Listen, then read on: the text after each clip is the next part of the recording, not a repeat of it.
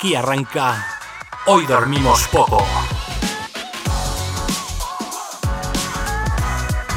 Cómics, cine, series, videojuegos. Todo en un mismo podcast. No te duermas insomne.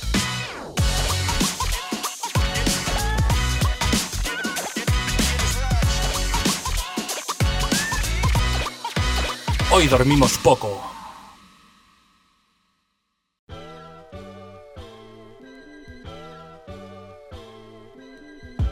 Superheroicas noches insomnes. Aquí estamos bajo este calor infernal que parece que Homelander nos estuviera sedando con sus rayos oculares. Pero aguantamos, aguantamos estoicamente como si fuésemos auténticos espartanos en el paso de las termópilas.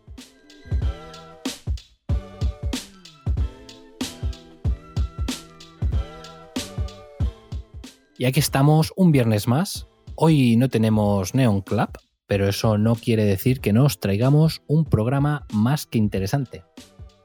Hoy, pues, una vez más, me ha tocado bailar a solas con otro insomne. Yo no sé qué pasa últimamente, pero parece que no me quieren y solo viene uno cada vez que estoy yo. Pero bueno, yo encantado de la vida porque por fin vuelvo a tener a mi lado a mi Luka Modric particular, el hombre que reparte más juego en el centro del campo de Hoy dormimos poco, Tenito. Insomnes noches. ¿Qué tal, compañero? Pues feliz, feliz de volver a estar en las ondas contigo. Hace Nada, ya unos programas que no podía disfrutar de tu presencia. Yo feliz porque aquí, aquí me tenéis. Estoy nada más que sacándole brillo, quitándole polvo al neón. Sí, me han, Madre dicho mía, que, me, me- me han dicho que ha habido quejas, ¿no? De cómo te has encontrado el león a tu vuelta, ¿no? No, no puedo tenerlo siempre encendido para que ahora se descuide. A ver, yo le he mantenido. es el faro, le- le esto es hemos- el faro de Alejandría nuestro. Esto nos guía. le hemos mantenido encendido. El problema ha sido el mantenimiento. Que Claro. no le hemos pasado el trapito, se ha, se ha ensuciado un poco. Tendrá restos de copas que se nos han podido caer por encima, un litro que se ha roto. Ahora cosas. parece el león de un bar en vez de el león de un, de un, De un club. after. De un Perfecto. guapo. Claro, claro. Antes ya estaba, no, antes ya ni un club, antes estaba a nivel after. Estaba a nivel de, la, after. de la mier- de la mierda que tenía. Pero bueno, maestro, aquí estamos tú y yo, solos ante el peligro. ¿Te has puesto la capa y el antifaz? ¿O tú eres de los que no se pone capa por si le pilla el motor del avión y No, lo me he puesto, no, me he puesto el calzoncillo por fuera. Ese es es bueno. importante. Porque sí, vamos a explicar un poquito este programa especial que tenemos hoy, Tenito. Eh, traemos un HDP especial, pero muy especial. Porque, mira, hemos cogido un batiburrillo de series superheroicas, las hemos metido ahí en la batidora, en la batidora de hoy dormimos poco y os hemos traído aquí un tier list, un ranking, un duelo, no sé, llámalo como quieras, entre los dos, sobre series superheroicas.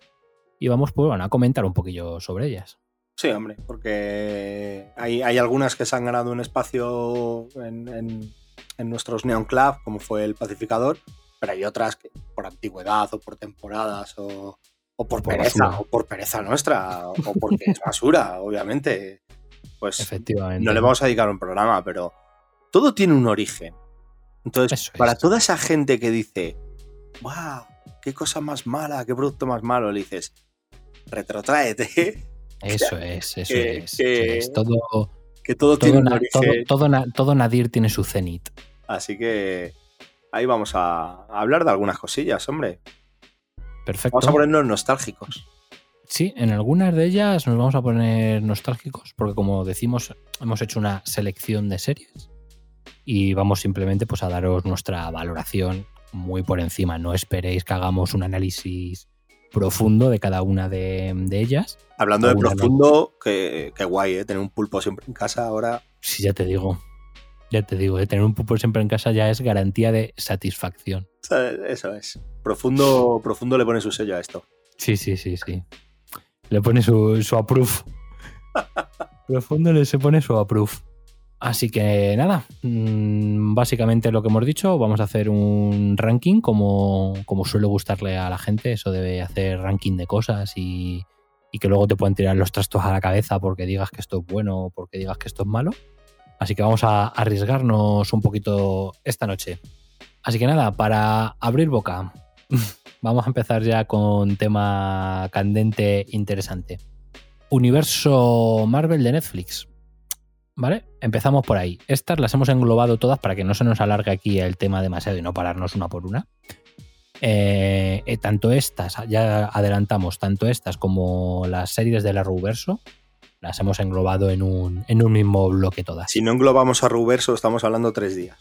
Efectivamente. Aunque solo está diciendo títulos de series. está diciendo títulos de series, vamos. Ya te digo. Primera de todas, Marvel Netflix. General, eh, en conjunto, ¿la salvas o al infierno? Eh... Así, pumba. No hay, no hay, no hay término medio. Le, le, yo, yo, ¿la, yo la salvo. Yo la salvo y de hecho Disney también. muy buena esa. Enorme, enorme referencia. Y, y, Disney también. Eh, no sabemos si van a salvar todo, igual que yo no sabría si salvaría todo. Pero yo creo que hay cosas ahí muy aprovechables. ¿eh? Vale, me gusta, me gusta por dónde ha sido. Yo ya lo adelanto, también la, la salvo, porque en el cómputo global, pues me, me, convence. Sí, luego le falta que salvaría más. Ahora ahí. Entonces, ahí esto... Vamos a ello. ¿Por qué la salvas? Cuéntame. Pues la, salvo, la, la, salvo porque quiero seguir viendo a, a Daredevil. Como yo. Básicamente. Y por Punisher. Eso es. Pero si es John Benzas, si no es el John Berzal este con la azúcar de Neandertal, con la nariz aplastada de boxeador, eh, no me vale. No me vale, a mí tampoco. Necesito Entonces, que sea él. Eh, joder, pues es que tenían cosillas. A ver, como todas las series, tienen sus cosas buenas, sus cosas malas, pero. Sí, hombre. Eh, Vincent Donofrio de Kingpin, a mí siempre, a mí siempre me ha resultado un personaje maravilloso. Aun con sus diferencias. Sí, sí, sí, pero bueno. Respecto eh... al personaje, pero sí, sí, me parece un, una interpretación increíble. En todas las temporadas que salió, ¿eh? Sí, o sea, sí, no sí, hubo sí. Una que no, no hubo una que no diese la talla. Igual que había villanos que sí que fallaban en las series de Netflix.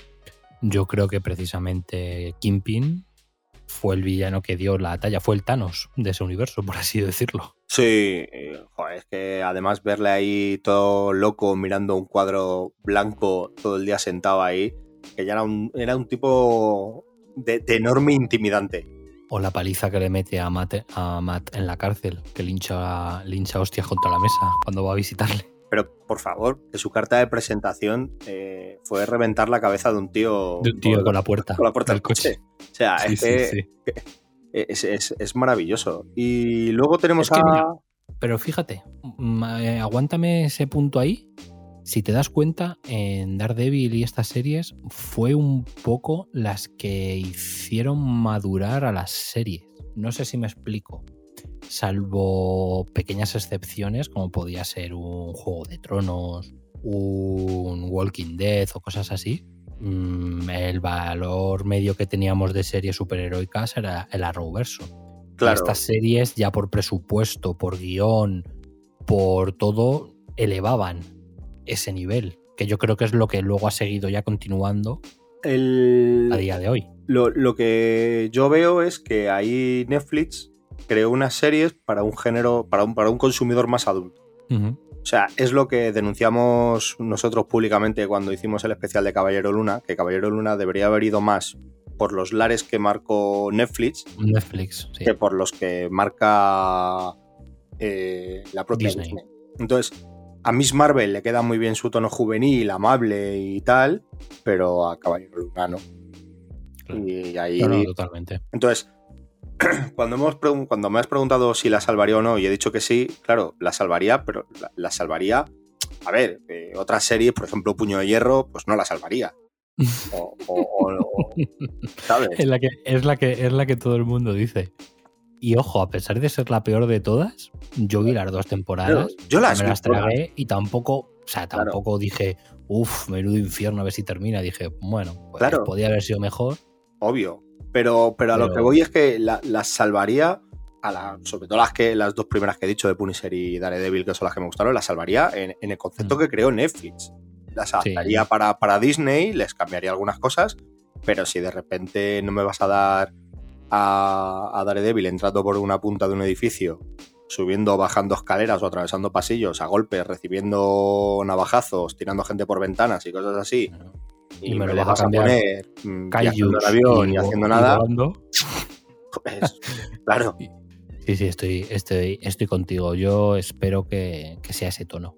O sea, que el, que el, que debería haber sido el que, o sea, me refiero a las nuevas series de Daredevil que se está preparando en Disney Plus. Espero que no se separen mucho del tono que tenían en la de Netflix. Es que ahí lo que, lo que tiene que hacer Marvel Disney es arriesgarse. Claro, pero para, o sea, si pretendes cambiarme totalmente en tono, cámbiame el cast. No me cojas y me, o sea, me reiníciamelo totalmente y ya está. Sí. Pero no me cojas algo que la gente tiene ya en su cabeza una manera de cómo es. No me lo cambies por algo totalmente distinto. Mejóramelo. Porque, a ver, las series de Netflix tenían sus fallos. Mejóramelo, pero no me lo cambies la intro de, Daredevil es de las cosas más maravillosas que se han creado nunca. Y a mí la de Punisher me encantaba. O sea, esas cosas son. Sí, la, melodía. La melodía. además, es de esas melodías que, ya una vez que las has escuchado, ya siempre que la escuches vas a decir Daredevil. Es increíble. Y luego, pues bueno, Jessica Jones. Eh, muy lenta. Muy regulera. Tenía un villano increíble, como era Killgrave. Porque un villanazo medio eh, interpretado de una manera espectacular. Pero el problema que tiene esa serie, yo creo, es la lentitud en general de la serie, de la trama, del personaje. Y me faltó que el otro fuera morado a mitad de serie ya. Sí, y a Jessica Jones volando también. Ahí, sobre todo, eh, luego lo que me chocó fue la segunda temporada creo que fue, ¿no? Con el cambio de, de Patsy a Hellcat y tal, que también fue ahí una cosa un cambio, pero es un cambio un poco a media, es un poco descafeinado. Un poco ahí, ¿sabes? Claro, es que al final es el problema, es que en las series de Netflix, salvo en Daredevil que lo daban todo, en las otras era como un quiero y no puedo. Claro. Es como te digo, con Jessica Jones. Te cojo por ejemplo, en, en Punisher también. Claro, era un quiero y no puedo. Luego era, joder, no me jodas. Después de restregarle la cara por el puto espejo durante 10 minutos, tenía cuatro arañazos en la cara. No me jodas, tenían que haberle puesto prótesis y que se le viese la, carne colgando. Eso hubiese sido maravilloso. Fueron deformados total. Entonces eh, tenían ese, tipo de cosas, ¿no? Que puzzle en los cómics es como cuando el Joker se pega la cara con grapas a la cara. sí. Pues eso, ¿no? Que, le veías que en algunas eh, sí ponían mucha, muchas ganas y en otras se quedaban ahí un poco. Pero bueno, en líneas generales eran disfrutables. ¿eh? Yo las vi todas. Algunas me. Casualmente, la que yo creo que casi peor de boca me, dejó, peor sabor de boca, fue la de Defensores, cuando lo juntaron a todos. Ah, pues a mí no. A mí yo soy firme. Yo soy, mira, ojo, ¿eh? Soy firme defensor de los defensores. ¿Sabes?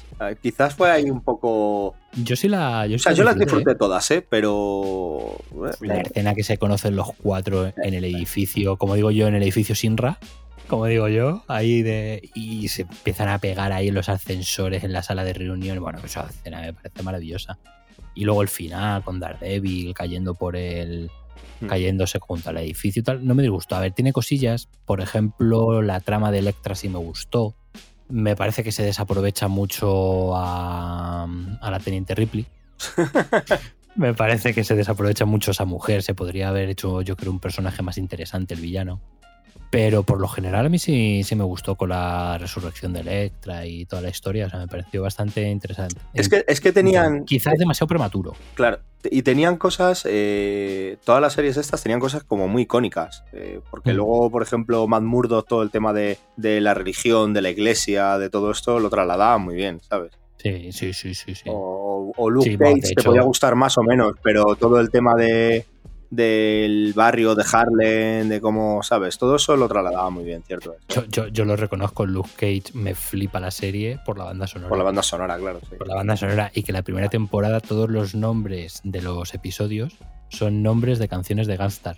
Sí. Es, increíble. es que es maravilloso. O sea, esa serie me puto flipa solo por eso. La he visto dos veces entera, aún haciéndose sobre todo la segunda se hace bastante pesada. Sí. Hacia la mitad pero me da igual, yo me la veía por la puta banda sonora, me lo gozaba, me lo gozaba yo solo. Es, mágica, es mágica la banda sonora. Sí, sí. Y nada, sobre los defensores lo que te estaba diciendo, que me pareció... Ah, no, sobre los defensores no, perdona. Iba a decir que de, en la tercera temporada, cuando has dicho lo de la religión, que en la tercera temporada de Daredevil es sobre todo cuando más se nota. Sí, es sí, sí, cuando claro. más. Porque eh, es como hay esa pequeña adaptación un poco de. Del. Del Born. joder, no, del Born Again, madre mía. Que no me salía el nombre para matarme. Es esa pequeña adaptación del Born Again y sí que es cierto que se, se incrementa mucho más la carga. La carga de la religión Sí, en la, en la serie, toda la relación con la monja, con su madre y tal. En fin, bueno, yo creo que ha sido un análisis rápido del universo de Netflix, de Marvel en Netflix, y nos ha salido demasiado bastante bien, ¿no? sí. Yo ya digo que teniendo a, a Charlie Cox este dando, ¿sabes? Con su traje de Daredevil dando palos. Sí, sí, Y, bueno, un traje eh, un poco mejor, esperemos. Claro, sí, pero, eh, o sea, lo que podemos esperar. Ojo, el traje amarillo. Uf, sería demasiado, pero no, yo con que sea más, más a lo clásico, o sea, que no sea una armadura por placas, como Y luego, y que, un veamos a, más- a Frank Castle otra vez eh, Sí, demacradísimo reventando ciudades. conta- contando fardos, por me, Dios. me vale, me vale. Así que En fin, maestro, mm, yo creo que esta la podemos cerrar. Como hemos dicho, la salvamos. sí, hombre. Y nuestra Es siguiente un faro, serie. es un faro ahí arriba eso. Sí. nuestra siguiente serie vamos a viajar al pasado 21 años. Así ni más ni menos. Seguro que algún insomne ni había nacido. Ya te digo, seguro que más de uno que nos está escuchando no había nacido. A nuestra más tierna infancia, Tenito. Yo ya te digo que tenía 11, 12 años. Sí, sí. Así que Vamos, a tierna ver. infancia. Vamos a Eh, viajar hasta tierras de Smallville. A un pueblo pequeñito, ¿no? El Sí, Smallville. un pueblo Smallville. Smallville. Eh, Esa, esa, esa gran serie que duró 10 años, ni más ni menos. Se dice pronto, ¿eh? Ojo, tuvimos Nada. 10 temporadas de esa serie maravillosa llamado Smallville. ¿Y tú qué? ¿La salvas o la quemas? Así de primeras. no, no la vi mucho. Lo que pasa es que hubo una parte que me flipó, que es lo de la Sociedad de la Justicia. Y solamente Sí. por eso lo salvaría. Cuando tienen la atalaya, cuando tienen la atalaya al final, es en las Sí. últimas temporadas, Eso con el. Doctor Fate, con el Doctor Eso Fate, con Con Hawkman, con Hawkgirl, sí, sí, no, no. Esa serie Otra serie cosa, tenía unos cosa. detalles. En, es- en ese aspecto tenía unos detalles, ¿sabes? O de repente cuando metían la versión esta joven de, de Aquaman, ¿no? El Arthur Sí, Curry. vers- versión joven de Aquaman, que sa- ¿sabes quién es? Eh, ah, pues bueno, ahora cuando me lo diga lo sabré. Cuéntame. Pues el, el aguilucho de Titans y Jack Reacher en la serie ah, nueva. sí, es verdad, sí, sí, sí, sí. sí, sí. Era, era el que hacía de Aquaman de joven. Y bueno, pero es que era increíble cómo adaptó prácticamente todas las sagas, todas las historias de, de- de- de DC sí. de una manera brutal, adaptadas a eso, a, a, pues eso, a Smallville, a, Claro. a una serie de presupuestos, pues, imaginaros. Es lo que iba a decir. del 2000. El presupuesto es el mismo que tenemos nosotros para hacer este programa. Efectivamente, o sea, era. Y tenía que salir gente que vuela, gente que tira rayos. Eh, Clark, recuerdo, para los que no lo recuerden o no hayan visto, Clark no voló hasta la quinta temporada. Bueno, es que empezó siendo La Mancha. Sí, sí, era La Mancha. La Mancha. Era un, bo- un- un borrón, un borrón rojo Horror que se veía por ahí. Increíble. Era, marav- era maravillosa. A mí, yo, bueno, yo la salvo, no la pongo en los altares. Para mí, esta serie en mi infancia fue increíble. De todas formas, eh, te voy a comentar una cosa. 10 años has dicho, ¿no? Sí, Me- duró 10 años. Hasta me gu- 2011. me 2001 a 2011. Me gustaría saber durante cuánto tiempo en antena ha habido siempre una serie de Superman en nuestras vidas. Porque justo antes de esta, también se tiró mogollón de tiempo la de, Lois y Clark. la de Lois y Clark. Que también estuvo muchos mogollón de tiempo, que todavía no seríamos mucho más atrás, que de esa ni me acuerdo, porque era un No, mico. yo- tenemos, recuerdo vagamente. tenemos Smallville y ahora tenemos en HBO eh, de la Roberto, que luego ya hablaremos, la de Superman y Lois. O sea, que prácticamente durante toda nuestra vida ha habido siempre un Superman televisivo y siempre Sí, con un presupuesto de sean- mierda. Los que sean más mayores, no, pero los que estemos aquí más o menos en nuestras generaciones, sí, siempre hemos tenido un Superman en la tele. Cosa Pero- un Batman, ¿no? Claro. Batman, ¿no? No, no, ni, ni yo que sé, ni. Y ahora porque está muy en boga las de las de Marvel, por el universo Ujú. cinematográfico y tal. Pero, o sea, lo de Superman es increíble el, el filón que es de. Y una Sí, vez y otra vez, y seguir sacando series de este hombre. Y lo que digo, además, bueno, la de HBO tiene un presupuesto algo mejor, pero, pero generalmente con unos presupuestos, o sea, que son de. Sí, bueno, a ver, la de. CW esta última sí que tiene un presupuesto ya en condiciones. Claro. Además, por fin, por fin una serie en la que Superman sale con el traje y vuela y hace cosas. Porque en las otras, en Smallville tenía prohibido sacar el traje, que no lo saca hasta la última escena del último capítulo de la última temporada. Es increíble. Que no saca el traje. O sea, es increíble que en esa serie aparezcan, eh, pues eso, ¿no? Lo que estamos diciendo, gente de la Sociedad de la Justicia o, o Aquaman Ah, y tal. Break- Brainiac Y él vaya en vaqueros y camisa de leñador, tío. y camisa de leñador es increíble, enfrentándose contra Bizarro, contra Brainiac, contra Contra Parásito. contra todo, contra Parásito, bueno, contra Lex Luthor, que para mí un Lex Luthor interpretado de una manera magistral, que le vas viendo la evolución total durante, porque a ver, al final el Clark Kent de Tom Welling, el problema que tiene es que es igual en la última temporada que en la primera. o sea, yo no le veo evolución al pobre hombre. nada, veo igual, igual de Tolai durante las 10 temporadas. Pero en cambio, el, el cabrón, no me acuerdo cómo se llama, Michael Ross, Rosbaum creo que era, Puede ser. sí, eh, no el actor, es alucinante como en la primera temporada sí que le ves ese ladito así un poco más oscuro, pero todavía le ves que es un buen tío y cómo van pasando las temporadas poco a poco, poco a poco, poco a poco, y le vas viendo cada vez más cabrón, cada vez más cabrón, y luego el padre, ah, es increíble, y luego ya en las últimas temporadas que, que es un verdadero cabronazo. Aunque también las limitaciones de, como hemos dicho, de, ese- de la serie, de la época y del presupuesto, no te permitían hacer un Lex Luthor ahí con, yo que sé, con tecnología, exotrajes y mierdas. Con su armadura de Iron Man de Kryptonita. Efe- efectivamente, pero sí que es cierto que, que al menos vimos un Lex Luthor muy completo a lo largo de 10 años. Sí. Porque luego también está el Lex Luthor de Supergirl, que me parece una interpretación increíble. Pero increíble, que es el tío este, el de dos hombres y medio. Mm. Sí, Eh, sí. El otro, el Charlie Sheen, ¿no? Sí. Evidentemente. El otro macho, pues, pues Charlie no. Sheen. Charlie Sheen no. Ojo, Charlie. Charlie ¿te del imaginas? ¿Te imaginas? La verdad es que le- Imagínatele, tío. sería Ay, Dios faltaría la mitad de los rodajes, tío. Sería increíble, tío. Qué increíble sería. Saldría- sería, un, sería un Lex Luthor borracho todo el día. Todo el día en, en la clínica de desintoxicación, el pobre. Tú, tú imagínatele ahí al Charlie Sheen rapado a la cabeza. Madre imagen. mía. Vaya Ah, imagen, lo, vaya lo- imagen. lo peor que tiene Smallville es eh, fuera Por de. supuesto. O sea, iba a decir fuera de Smallville, fuera de la serie, la gran mancha negra que dejó la, la actriz esta, la, la que hace de. Es la que hace de Lana, De, de Chloe. De Chloe, La esta. hacía de Chloe, que era el, el personaje inventado, porque. no- era un personaje inventado y que resulta que esta tía luego salió que era. Está en la cárcel ahora por pertenencia a secta y a secuestrar, secuestrar gente y Pero porque, porque se metió en algo como que hacía trata de. de Sí, sí, sí, de de mujeres de y tal para, para prostitución o algo así, tío. Una cosa. Una mierda súper rara, sí, sí, sí. Pues no me extraña que el Tom Welling ese estuviera trastornado, ¿sabes? Ahí a su Ya, lado. ¿no? ya te digo. Pero también fue una serie, ojo, que nos dio una lana muy interesante y sobre todo nos dio una, para mí, la mejor Lois que ha habido interpretada en, en fuera del cómic. Es que realmente era una Erika serie Durance, que Erika donde Durance me parece Claro. una Lois espectacular. realmente lo que estábamos diciendo, lo peor que tiene la serie en sí es el presupuesto, porque el, la época. el mimo y la mitología de- del personaje lo tenían, Sí, pero vamos, totalmente. trabajadísimo. Así que Sí, nada. sí, totalmente. la salvamos, Bueno, ¿no? Le decimos a la la, gente que se la ponga. ¿Esta Sí, estará en sí, sí. HBO para ver ahora? eh, creo, Oh, que, creo que sí, ¿eh? Me suena que estaba en HBO. Habría, habría que mirar ahí. Me suena, me suena. Yo la tengo por ahí en punto MKV de hace unos años.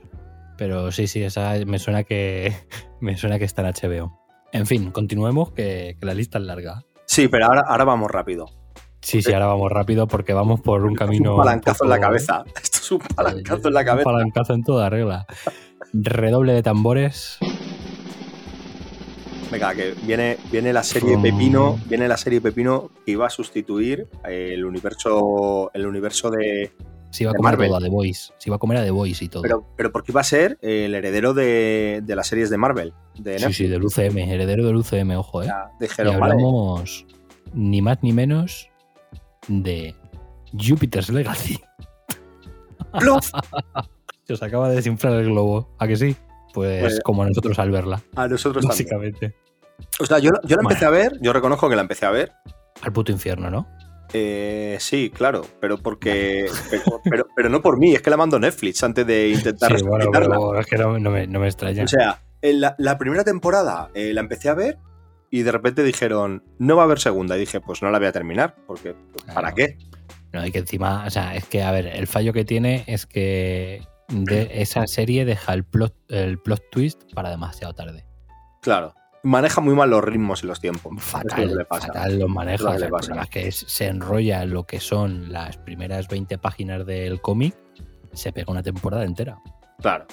Es que ese es el puñetero problema. Y claro, lo que en la tercera grapa te llega en el cómic, que te tuerce el culo de repente, que dices tú, ay mama, jodido Milar, es lo que no hemos llegado ni a ver en la serie. Pues es una pena, ¿eh? Porque... Es todo lo contrario que la serie de Invencible. Que te coge y te, la serie De o la serie, sí, pero no, no, me refiero a eso, sino. Se queda, se queda, con, lo, con lo malo y lo. O sea, no con lo malo. Se queda con lo super no, no, no, no, me refería, no, no, no me refería a eso. Me refería a que al giro interesante, al giro que hace que la gente se enganche, en vez de guardártelo, Invencible coge y te lo pone en el primer episodio. Y te rompe el culo en el primer episodio. Y dices, hostias, esto quiero ver. En cambio, aquí se la han guardado. Se la han guardado, pero no para el final de la temporada. Porque a mí hubiese sido, para mí hubiese sido un final de temporada de la hostia. Si hacen, pues no queremos contar lo que ocurre, ¿vale? Pues si alguien ha leído Jupiter's Legacy, por lo menos que lo pueda leer. Si, si no ha disfrutado de la serie, que disfruto del cómic, que el cómic está bastante mejor. Entonces no vamos a contar qué ocurre, pero eso que ocurre tendría que haber, para mi parecer, si no ocurre a lo largo de la temporada, tenía que haber ocurrido al final de la temporada y que te hubiese dejado el culo roto al final de la temporada. Y ahí te digo yo que renueva la serie. Pero cuidado, porque es una serie que sale la primera temporada y se lanzaron y sacaron una serie de animación, Super Crocs. Sí, sí, no, Super Crocs, que la serie de los villanos y tal, que no, tuvo, que no tuvo malas críticas. O sea, yo no la, vi, he visto. Yo no la vi, pero me la imagino en el tono de, otra serie de animación para adulto, pues con, una violencia extrema, con, un humor muy negro, muy ácido. me la imagino en ese tono, hablando de villanos pero que, que, lo que estaba diciendo, que esto era como el heredero de, sus series de Daredevil, Luke Cage, tal, en plan, vale, pues Marvel nos ha quitado esto, pues hemos cogido eh, esta franquicia y vamos a explotarla. Hicieron serie de acción real y serie de animación. La serie de animación, o sea, la serie de acción real pinchó, la animación pues tampoco tendría unos números de escándalo y adiós al globito. Ahí se ha quedado. Así que bueno. Así que nada, adiós Jupiter's Legacy. Leer el cómic por lo menos. Eso es leer el cómic, que lo que os digo, no es lo mejor de Miller, pero bastante mejor que la serie está. Y ahora, ahora vamos con el verdadero palancazo. Hostia, efectivamente, ahora vamos con el verdadero palancazo y uno de los motivos por los que nos hemos inventado este programa de hoy, que es porque me apetecía en algún momento de mi vida hablar de esta puta serie. Así de claro lo digo. ¡Arriba, titanes! Efectivamente, maestro. Vamos a hablar de Titans, Titanes, por aquí. Lo que pasa es que a mí me gusta más cómo queda Titans. Hombre, claro. andar traduciéndolo todo en este país no me gusta. Así que eso, pues esa peli, esa peli, joder, qué cabeza. Esa serie que aquí en España tenemos disponible en Netflix y que Netflix atribuye a sí mismo como que es de ellos, pero no es así. Es increíble, ¿eh? Qué cara tiene. Ojo, que no es de Netflix, aunque te pongan una N maravillosa en la portada en, en la aplicación, que esta es del DC Universe, este, del DC, del universo este televisivo que parece que está empezando a levantar un poquito el tema de las series de DC, al margen del la Y nada, que comentar de esta serie de tres temporadas, que a mí yo, yo ya lo digo, yo la salvo. Sí, hombre. con sus críticas, yo la salvo porque a mí me ha gustado mucho. Ahora diré las cosas que no me gustan, porque tiene varias cosas que no me gustan nada. Es, otra serie que, corre en contra de ella el presupuesto que tiene, por ejemplo. A pesar de no tener mal presupuesto, porque hay cosas que les han quedado muy bien y cosas que les han quedado muy mal. Entonces yo ahí no me trago, porque a ver, el Smallville estaba mal todo. O sea, era, la tónica general era cutre. O el Arrowverso, más o menos, la tónica general es, cutrilla. Aquí no hay, hay o sea, aquí no tiene perdón de Dios, que hay algunas cosas que me las hagan muy guapas, como el traje de Nightwing, los palos de Nightwing cuando pelea, tal, no sé qué cosas que o sea, por ejemplo, hay, un personaje, hay, un personaje, que está maltratadísimo en esta serie, maltratadísimo, y sabes de quién te hablo, ¿verdad? De Garth. De Garth, de Garth, que durante eh, hasta esta última temporada no se ha transformado en otra cosa que en un tigre. Que en un tigre. un poco regulero el CGI del tigre. Y además le sacaron de ahí, de, esa primera, de esta primera versión de, de Doom Patrol, que luego hablaremos de ella. Pero para mí el gran personaje perjudicado aquí es nuestra amiga poligonera eh, Starfire. Ah, bueno, es verdad, Starfire. Es verdad. Starfire, tío. Sí. Es que es, es que- Es un quiero y no puedo. es- es- parece una Lumi del Bronx. Sí, sí, sí, es un quiero y no puedo. La pobre, eh, madre mía, madre mía. Sí, pero realmente si ves a Starfire, sobre todo en los New 52, tal, es que vestía así o peor. Ya, pero si, si ya no es por cómo viste, sino que es que además, claro, tiene un, un tijeretazo a los poderes, Ah, bueno. porque es que hace cuatro cosas. Entonces es que al final parece pues una chica de la calle del Bronx que no hace nada nada más que acompañar a Nightwing mola su parece un, parece un, do- un, down- un downgrade después del E3 de Ubisoft. Claro, o sea, es que, madre mía. O sea, le queda muy bien a esta serie eh, los personajes callejeros. Sí. Nightwing, Robin, eh, Halcón y Paloma. Halcón y Paloma, sí, sí. Esos les quedan muy bien. El problema es cuando El- se meten cosas más místicas. Cuando, cuando meten a Deathstroke, a la hija de Deathstroke. Raven no está nada mal hecha para, para lo complicado que me parece el personaje de adaptar, Sí. por el tipo de poderes que tiene, no me parece. De hecho, me parece que está poco aprovechada, pero yo creo que más por temas de presupuesto Claro, o sea, que de otra cosa, porque debe ser complicado el CGI de los poderes de Raven. Claro. O sea, lo, lo que tiene esta serie, ya un día lo hablamos nosotros, va- vamos a darle un primer estacazo. Un estacazo gordo. La primera temporada no me pareció mala. Pero no entiendo Eso- por qué el primer episodio de la segunda temporada es el final de la primera temporada. Claro, claro, partamos de la, partamos de la base, Insomnes, para, lo que no- para, para los que no hayáis visto. Cuando lleguéis al final de. Al final de. De la al primera final de la temporada. primera temporada, o sea, vais a encontrar con un final que, bueno, en ese momento tampoco os va a parecer raro. Vais a decir, vale, bueno, Vale, bueno. termina, termina para darme pie. final. Claro, claro, dicen, no es un gran final, me da pie a una segunda temporada. No, amigos, da pie a capítulo 1 de la segunda temporada que cierra la Cierra temporada. la primera temporada y ya en el capítulo 2 de la segunda temporada empieza el nuevo arco. Efectivamente. O sea, es que eso me parece una locura, en plan, pero ¿por qué habéis hecho esto? Cuando, Es increíble. cuando podías haber a lo mejor estirado la historia y haber hecho dos temporadas para hacer ese arco. Claro, pero es que es, es muy curioso, es muy curioso porque si te das cuenta, la temporada... La te- o sea, yo creo que debe ser un problema de grabación o algo porque la temporada 2 tiene un capítulo más que la temporada Sí, que la temporada 1. Ahí ¿Sabes pasó. te? Justo Sí. el capítulo que sobra. ¿Sabes lo que te quiero decir? O sea, yo creo que deberían de tener dificultades para rodar el último capítulo y dijeron, mira, Pues a tomar por culo. No. Publicamos lo que tenemos hasta aquí y ya el año que viene, si nos renuevan, ya contamos el final. Ya, ya hacemos algo, tío. Es increíble, la verdad. Y te meten ahí y te- esto es como cuando ECC te mete dentro de tu serie regular, de repente te mete un tie-in de eh, un especial de un personaje por ahí que no tienen, pues igual. Porque dices sí. tú, ¿por qué? Pues eso es lo que te hacen al principio de la segunda temporada, que tú pretendes ir a ver la segunda temporada, a ver qué te cuentan y te encuentras con, con un tie-in de la temporada anterior. ¿Veis? Son inútiles. Es de ser inútiles, ¿eh? Y luego, eh, otro problema que tiene la serie, que también lo hemos hablado, es te importa si has leído cómics. Si no has leído cómics, te da Eso igual. es. Eso y es. es el personaje de Nightwing. Porque ¿qué le Sí. pasa al personaje de Nightwing de KN? Que no es Nightwing, que es Robin. Es, Ro- o sea, es Damian. ¡Damian! Es, es, es Damian de mayor.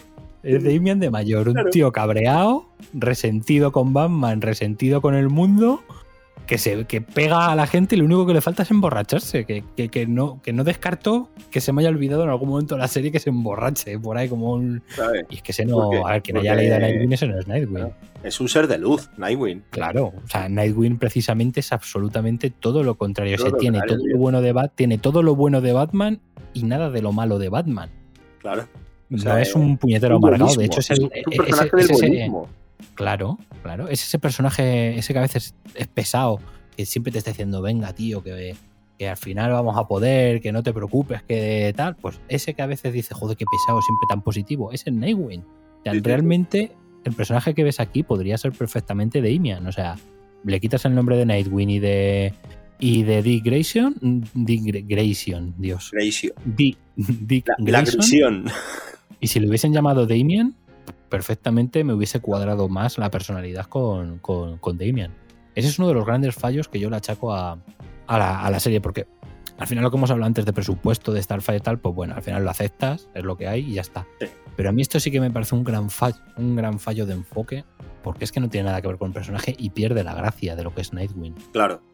Es lo que digo, O sea, si no, si no vienes de los cómics, pues en tu ignorancia lo ves Eso no, es. no te Y- parece mal. Y, y Nightwing también es un tío que se equivoca y la caga. Claro. como hace este, este Dick, porque este Dick se equivoca un montón en sus decisiones como líder de los titanes, la caga, la, la caga tanto en sus relaciones amorosas como en las relaciones con sus compañeros, la caga con Bruce. Pero a diferencia del Dick de los cómics, este tío es un, o sea, es autodestructivo. Sí. Entonces, mm, yo es mi gran fallo. Ese y el Bruce que presentan. Sí. Han querido adaptar una especie de Bruce de del retorno del Caballero Oscuro. Ya, Una ya especie de. Bruce Era un ahí. hombre ahí, un abuelillo. Y que, ojo, sin que me parezca mal, porque no me termina de parecer mal la idea, pero no me termina de encajar. Tiene, tiene su Pero- punto negativo. Sobre todo en la tercera temporada. Sí. Lo que ocurre en la tercera temporada no tiene Ya. puto sentido. Tiene puto sentido. O sea, es, es una serie, para que os hagáis una idea, eh, te da cosas muy guapas. Que, Sí. tío, Una, una- o sea, hay eh, coreografías de peleas muy chulas. muy ¿eh? chulas. eh, Con o sea, Deathstroke en la segunda temporada tiene unos peleones sí. con este, con. Con Dick Grayson, no, con el otro. ¿Cómo se llama? Que no me acuerdo Con el nombre. Con. No, Tim Drake, no sale hasta la Claro, tercera. no, con con, con Jason.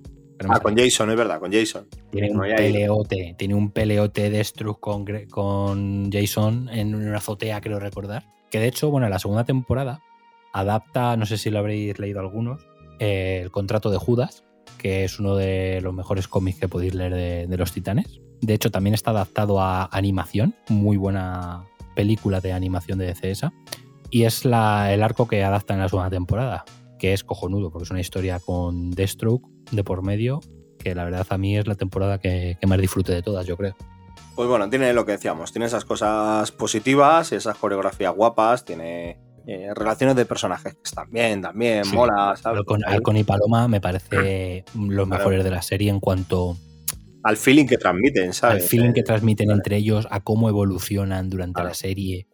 Lo que pasa es que luego te encuentras pues con estas cosas de puntos negativos, entonces bueno, pues, está ahí, Es pero una, bueno. es una pena, ¿eh? porque creo que es una serie que tiene unos cimientos buenos, pero que se pierde entre falta de presupuesto y decisiones erróneas. Sí. Creo que se pierde un poco en, a la hora de desarrollar la serie, pero Podría tener Bueno. un punch más grande del que tiene. sí, sí, sí, podría ser mucho mejor Podría serie. tener un punch más grande, pero bueno. Pero bueno, esperando una siguiente temporada, a ver qué ocurre. No, no sé hasta cuándo irán a, la- a- a tirar series de temporada de esta gente. O sea, Pues, no, hombre, no sé qué yo- números les basta para renovar. Eso es lo que yo te voy a decir. Yo creo que hasta que les deje de ser mínimamente rentable. Así que nada, continuemos que con otra que vamos a ir rapidito porque yo no la he visto. Así que poco voy a poder opinar. Así que esta es todo tuya, maestro. Serie polémica. Porque todo lo que engloba al universo de la serie que vamos a hablar siempre es polémico. Sí. Hagan lo que hagan, lo hagan como lo hagan y haga quien lo haga. Watchmen siempre será polémico. Pues sí, siempre será polémico porque a la gente no le gusta que, que le toquen los impunables. Pero no toque, ¿por qué tocas? Y, y lo que decimos, cualquier cosa que sale por ahí de Watchmen, pues es puesta con una lupa, pero a veces con una lupa yo creo que excesiva. La, la serie coge conceptos del cómic, coge mitología del cómic, coge mimo del cómic y lo traslada a serie. O sea, es una serie donde se atreven a hacer cosas que no hizo Snyder, que es, por ejemplo, que caigan calamares del cielo. ¿sabes? Entonces, ese tipo de cosas, pues eh, la verdad es que está muy bien. Presentan personajes también muy curiosos. eh, la, ahora no me acuerdo cómo se llama, ¿no? Pero la protagonista, la, la monja esta, la que se viste de monja, un personaje que mola, mola muchísimo, tiene un desarrollo muy, muy bueno. Presentan un personaje que necesitaba un spin-off de él, pero no le van a hacer nunca, que es un tío vestido, metido en, un- en una malla de color plata que se unta de jabón o de aceite y se cuela por las tapas de alcantarillas, deslizándose. Eso es algo brutal. Búscalo, por favor. No va. O sea, solo sale en un episodio, huyendo creo que era de la policía o algo así, y, y así se empieza a echar así cosas por de la cabeza, se restriga así y se tira por, por donde sale Pennywise con el globo, por ahí. Sí, se sí, cuela. sí. O sea, es, es una animalada, ¿sabes? Madre el personaje mía. que han metido tipo Rochar, el, el que tenía el casco Ujú. de los espejos y tal, buah. tiene algunas escenas de acción brutales, tiene algún giro que, que también me parece genial, tiene conceptos como el reloj del juicio final, o sea, de verdad creo que es una serie que tiene, que tiene mimo y yo la recomiendo mucho. ¿eh? Lo que pasa es que, bueno, pues si eres muy purista del cómic y no te gusta que saquen nada derivado del cómic porque la almorrana te escuece, bueno, No hijo mío, pues, ¿qué quieres que te diga? Pero me parece que, que complementa muy bien el universo. Ya la controversia puede estar con el marido de la, de la monja, esta, de la personaje que hace de monja y tal. Bueno, ahí, ahí está el giro y ahí puede estar la mayor controversia. Pero tiene conceptos muy buenos y yo la recomiendo, ¿eh? No voy a decir mucho más por no tampoco desvelar trama, ni nos queremos entretener mucho más porque si no el, el programa se nos va a las dos el horas. programa va a ser eterno. Sí. Pero Yo es que no la he visto, así que no, no puedo opinar mucho Pues- más. La tengo en el DB, la veré en algún momento. Dale, dale, dale caña, ¿eh? Dale caña y. Porque yo creo que es una serie que se merecería que trajéramos un día y habláramos de ella. Pues sí, pues sí. Podemos. podemos se hacer, una, podemos hacer una semana especial. ¿Cómo te gustan los especiales? Una semana especial. Así que nada. eh, Eh, bueno, en hoy dormimos poco, todas las semanas son especiales, Tenito. a tu lado siempre es especial.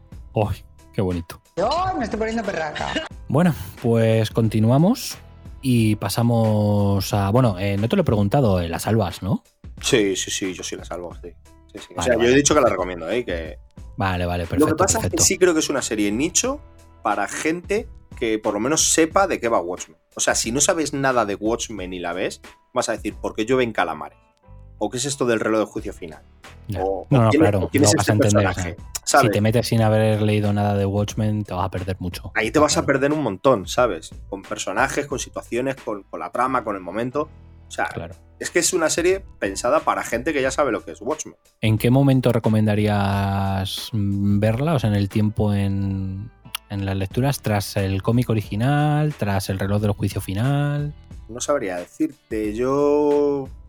de- después. Es que yo el reloj de juicio final no me lo he leído. Después del cómic, seguro. De- después de todo lo que pasa en el cómic, seguro. ¿vale? Bueno, el cómic o en su defecto te ves la película de Snyder y luego te pones la serie. ¿no? o después de la peli de Snyder. La- lo puedes ver perfectamente también. Si, os da pereza leer el cómic o lo que sea, pues os veis la peli de Snyder. A mí personalmente me da más pereza ver la peli de Snyder que, leerme, que le- releerme el cómic. Perfecto, maestro. Pues ya continuamos con la siguiente para no alargarnos más y entramos de lleno en una balda gorda. En el más Gorda- vasto. Por eso es una Billy de 80 lo que traemos. Porque Efectivamente, poder pero no por la esto- calidad, sino por la cantidad. Y estamos hablando de ese maravilloso universo llamado Arrowverse. Efectivamente. Madre mía.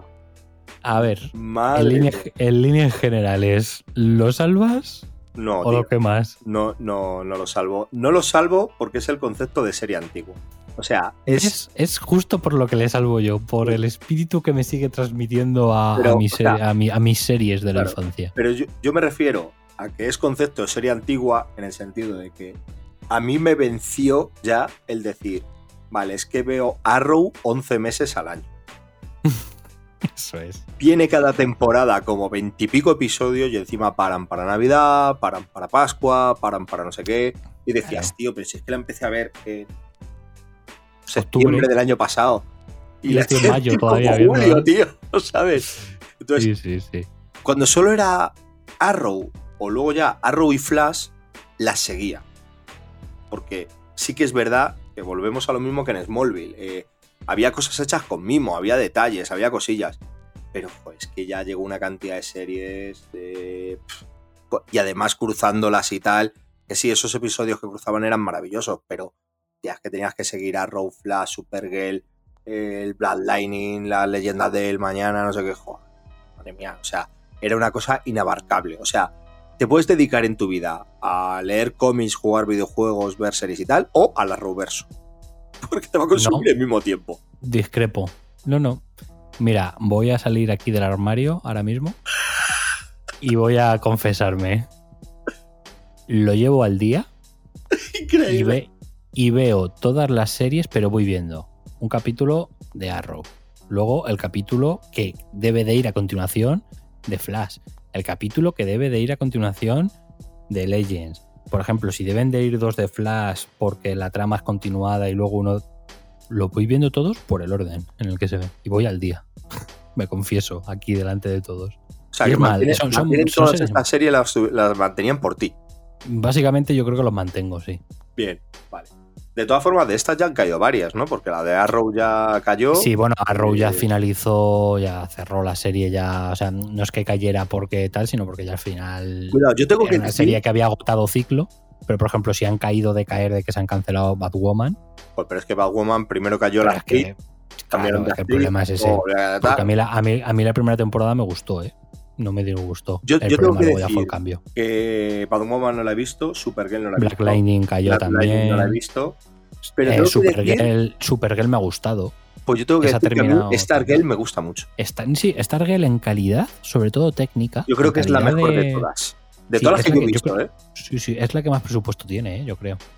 Y Stargirl.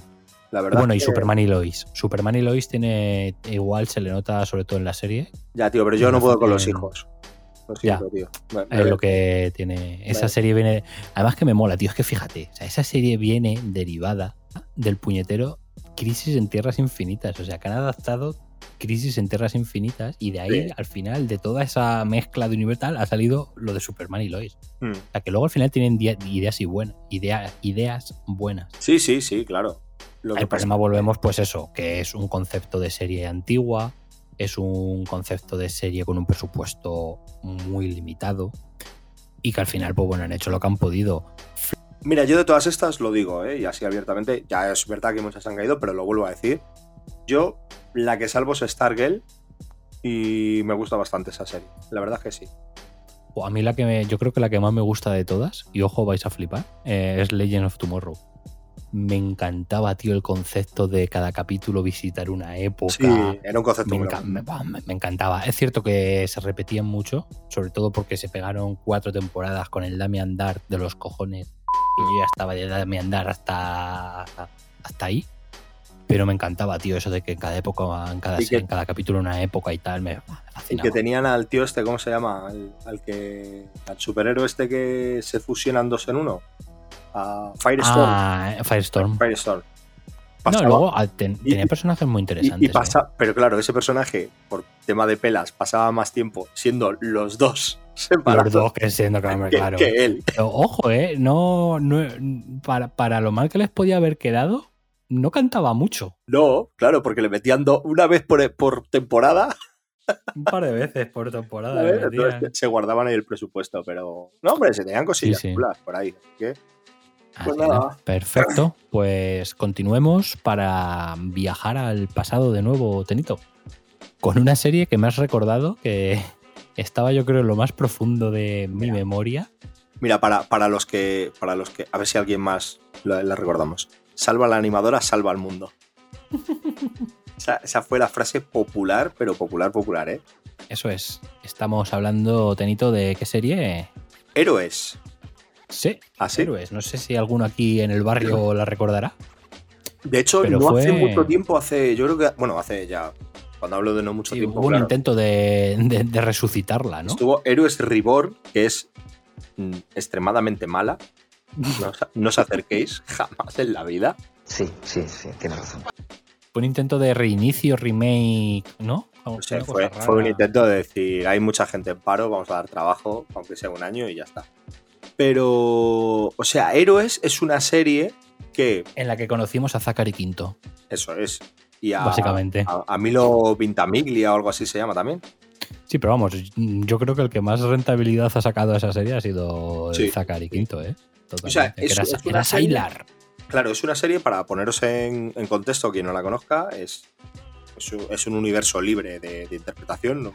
Yo creo que, bueno, yo creo que a raíz de la serie sí que sacaron algunos cómics o algo así, pero bueno, el Mm. producto original era la serie. Es, Ojo que el concepto era cojonudo de la serie, ¿eh? Claro, es nuestro mundo y de repente pues empieza a aparecer gente que, pues, que tiene ciertos dones, ciertos poderes. eh, Inhuma- ¿Inhumanos? ¿X-Men?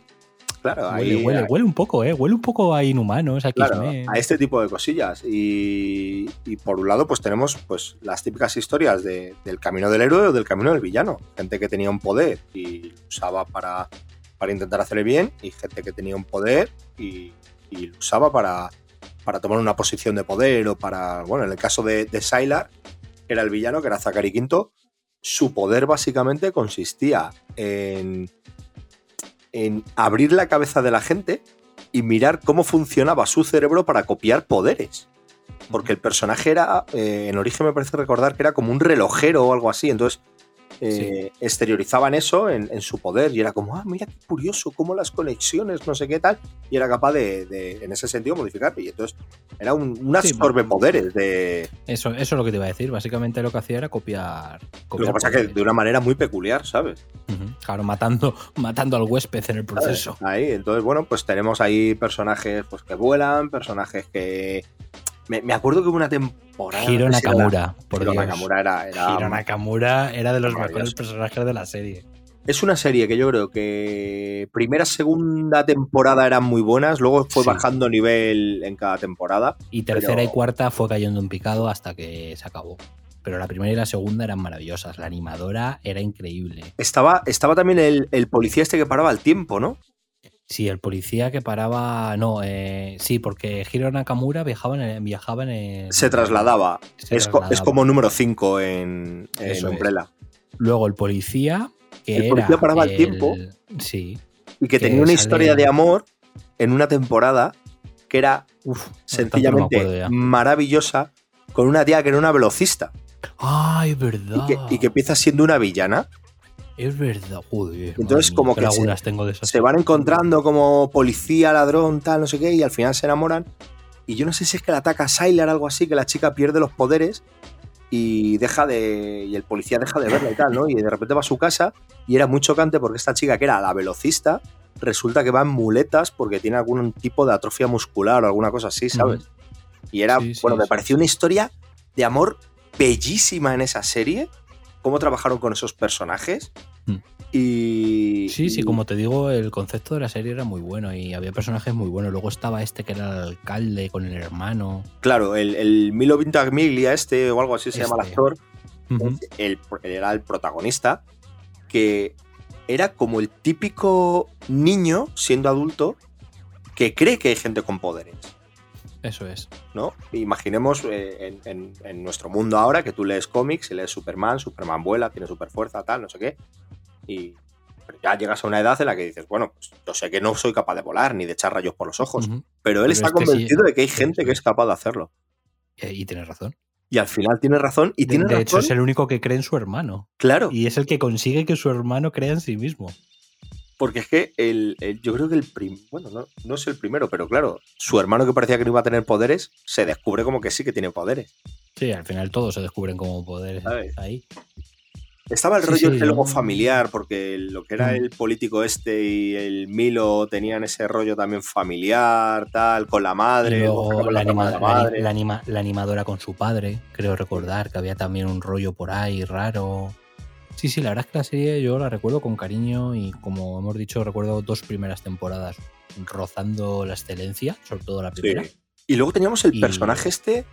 El de, El este, de- el de las el del gafas. egipcio. El del, No, no, el del, digo, egip- sí, el del pero yo egip- digo el de las gafas, que era como un, un policía, pero un FBI o algo así, ¿no? Estaba como ese- encargado ese- de. Ese, ese no le recuerdo ahora mismo. Yo Ya. me acuerdo del egipcio este, el de, el de Perdidos. Sí, sí, sí. Que ese era el que tenía, tenía premoniciones, o sueños, o. Sí, algo eso. así. No, o se comunicaba con la gente por sueños, o no, no recuerdo muy bien lo que era. Pero una Tenía, unos- tenía unos conceptos muy buenos y lo Sí. que digo, eh, sobre todo las dos primeras temporadas, eh, tenía un nivel muy alto. Luego en cada temporada fueron bajando y la de Rigor, ni os acerquéis. Ni con un palo. de hecho, Ni el- con el wifi del vecino. De hecho, el, el protagonista de Reborn es el personaje este que te digo, que era como una especie de, de agente del FBI o de alguna sociedad tipo CIA o algo así, que es un tío con gafas esa, y tal. esa sí que no llegué, esa por suerte no llegué a tocarla. Y, y nada mal. O sea, eh, en Reborn todo mal. Pero Todo mal. las dos primeras o así, muy recomendable. Total, totalmente.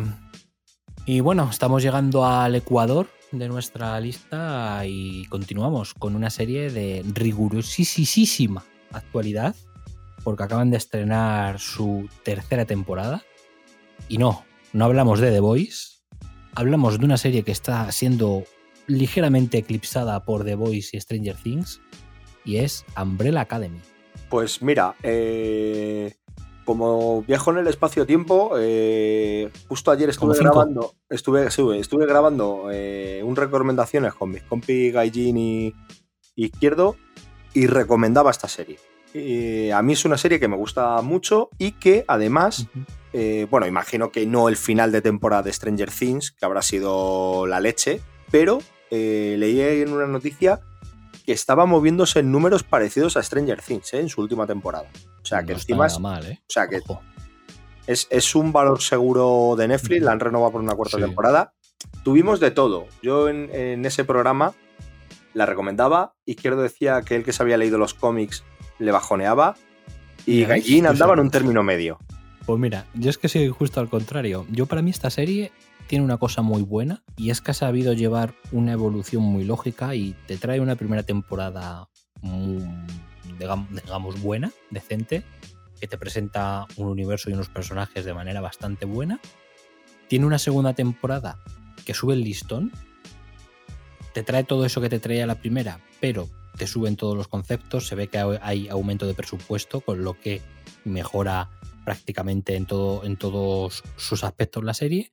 Y ahí sube un listón. Y en esta tercera, que aunque yo todavía no la he visto, pero por lo que estoy leyendo de la gente y lo poco que he podido ver, se ve que han vuelto a hacer lo mismo y han vuelto a subirse ese propio listón. O sea, es un Sí. poco como The Voice, Sí, como The Voice, sí, que cada temporada, cada temporada, en vez de, en vez de quedarse en lo fácil, en lo seguro, en lo que ya ha funcionado, como que se van superando un poquito más. O sea, nuestro, Entonces- nuestro compi izquierdo lo que dijo fue que él que había leído los cómics, porque yo igual, ¿eh? yo no he leído los cómics.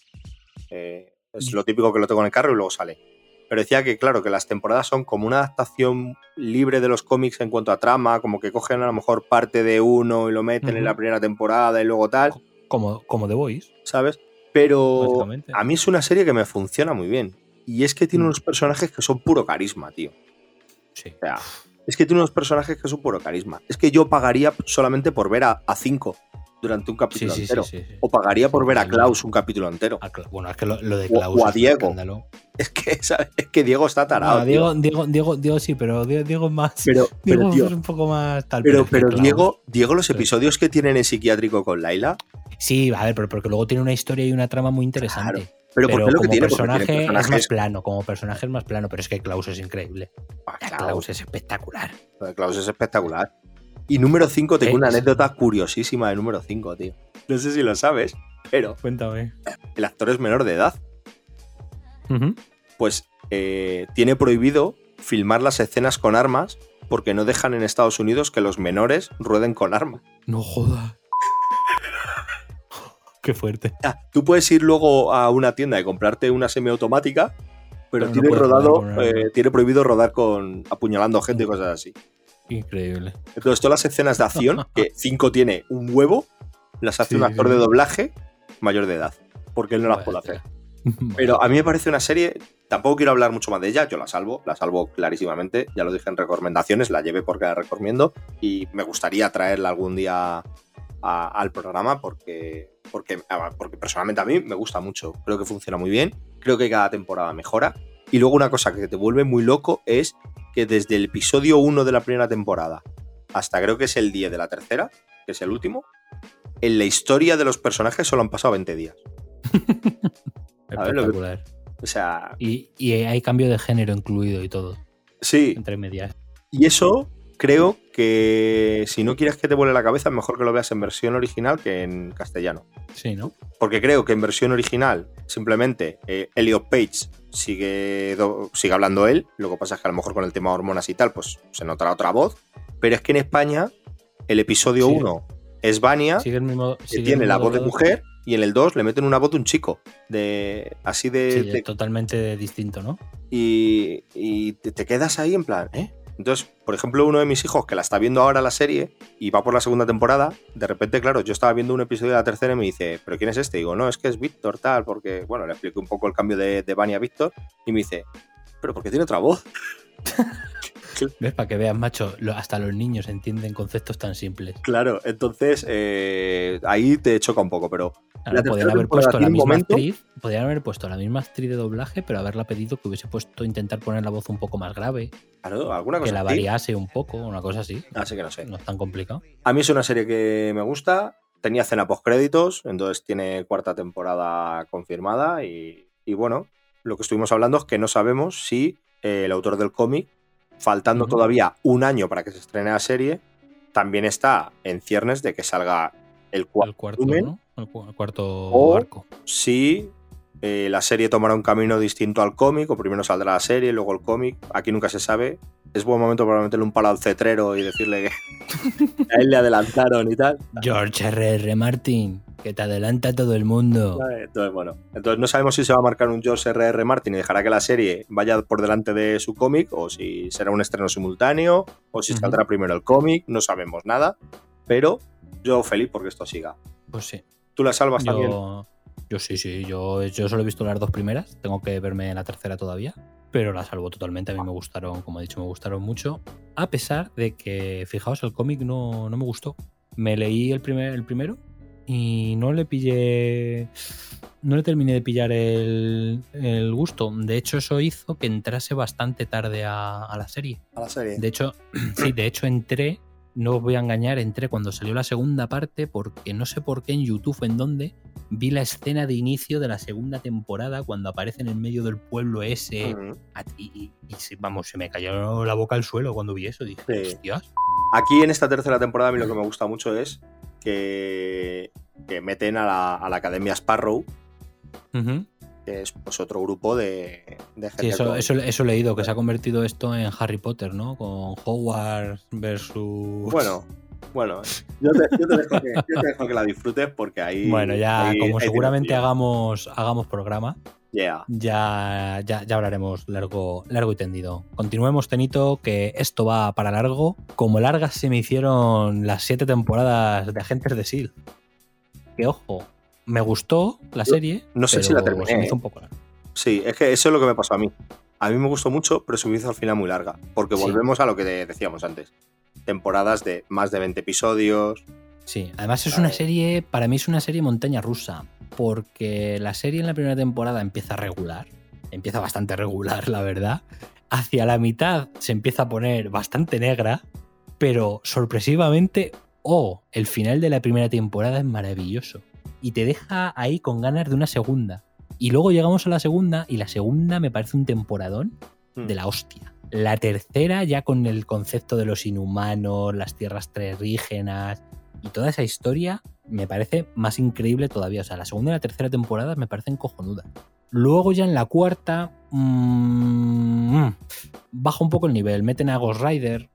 Sí. No está, no está mal. Yo creo que esta es la última temporada que vi o la medio Claro, vi tiene, tiene, tiene, tiene algún fallito. O sea, baja un poco respecto a la tercera, que a mí me parece rayando. A ver, iba a decir rayando la excelencia, comparándolas al Para, nivel para lo que había en la época, claro. Claro, ya no en la época, porque sí que es más o menos contemporánea, contemporánea no sí, pero, lo, que había, lo que había en la época de, Pero sí de series nivel, de Marvel. A nivel, claro, a nivel de CBS, o sea, estamos hablando que esta compite con series nivel Arrow. Arrow, Vale. claro. Eso es. Eso es, eso es. Entonces, eh, dentro de eso a mí me funcionaba, me funcionaba muy bien. Y luego ya la quinta, sexta y séptima, ahí se les fue un poco la pinza con viajes al futuro. Eh, bueno, se me hicieron más pesadas. Yo, y el final, el final es bueno, ¿eh? a mí el final es satisfactorio, lo, lo he de reconocer. que el yo- final yo no la terminé. Yo esas últimas temporadas no las vi. Mm. Me quedé. Ojalá, ojalá Marvel Studios recuperase el personaje de Daisy, el de Temblor. Temblor, tío. Pero ya habiéndose cargado, habiéndose cargado los inhumanos, ya no tendría sentido meterla en el UCM. Es una pena, porque me parece una actriz cojonuda, la verdad. Y pues a mí, además, era una serie que donde te terminó de explotar la cabeza cuando la veías, porque lo que dices tú la empiezas a ver y tiene muchos episodios de relleno, de paja, tal, decíamos, ¿no? De cómo empieza. Sí, y sí, tal. sí, sí. Y de repente eh, te ves la era de Ultron y, Ah, es que rompe ahí con todo lo de Hydra, y salen, la etapa salen unos, unos helitransportes y te dice ni furia, no, me lo han hecho unos amigos. Y te vas a la serie de Agentes de S.H.I.E.L.D. y son esos amigos. No, no, que sale. Entonces, Al final, ya, claro. spo- Spoiler, spoiler, final de la primera temporada sale el puto Samuel L. Jackson de Nick Furia. Y de repente se atreven a meter un Kree muerto.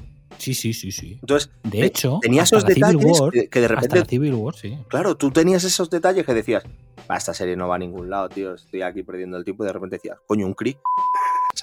Sí. Y ya te volví a cachar para 10 episodios más, tío. ¿Sabes? Es que es lo bueno, porque durante las tres primeras temporadas, que es lo que te digo que es al final de la primera y la segunda y la tercera, que son las que para mí rayan la excelencia, es cuando están enlazadas con las películas. Claro. Y va, como te digo, desde la época del Soldado Invierno era de Ultron, va pasando luego de esa etapa hasta llegar a Civil War. Entonces, ¿qué pasa? Que tú en la serie tienes referencias de hechos que van ocurriendo en las películas. Y De más hecho, o menos. se, se retrotrae a, a lo que es Y eso en la Vengadores, cuarta- la primera. Porque Sí. esto, bueno, es así. El protagonista de Agente de Siles, el agente Coulson, que, oh, spoiler, muere en, en, en Vengadores, Vengadores la primera.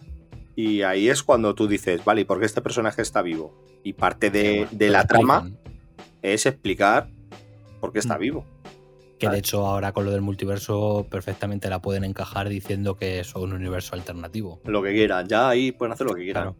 Que entonces lo que iba a decir eh, es eso, ¿vale? Llegan las tres primeras temporadas, que son las que Solo llevan salvamos rela- esto, ¿no? relación, claro, llevan relación con las películas, realmente son las que se ve ahí eso. Luego a partir de la cuarta ya desaparece total vinculación, fue cuando ya Marvel Televisión y Marvel Studios salieron mal y separaron caminos y dejaron de tener relación y ahí ya dejó de tener la serie relación con las pelis.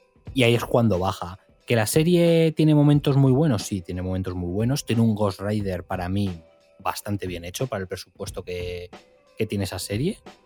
Y, y- y en general la salvo, mm, bajando bastantes niveles, como digo, a partir de la cuarta temporada. Pero bueno, si te gusta el universo y tal, me parece una serie.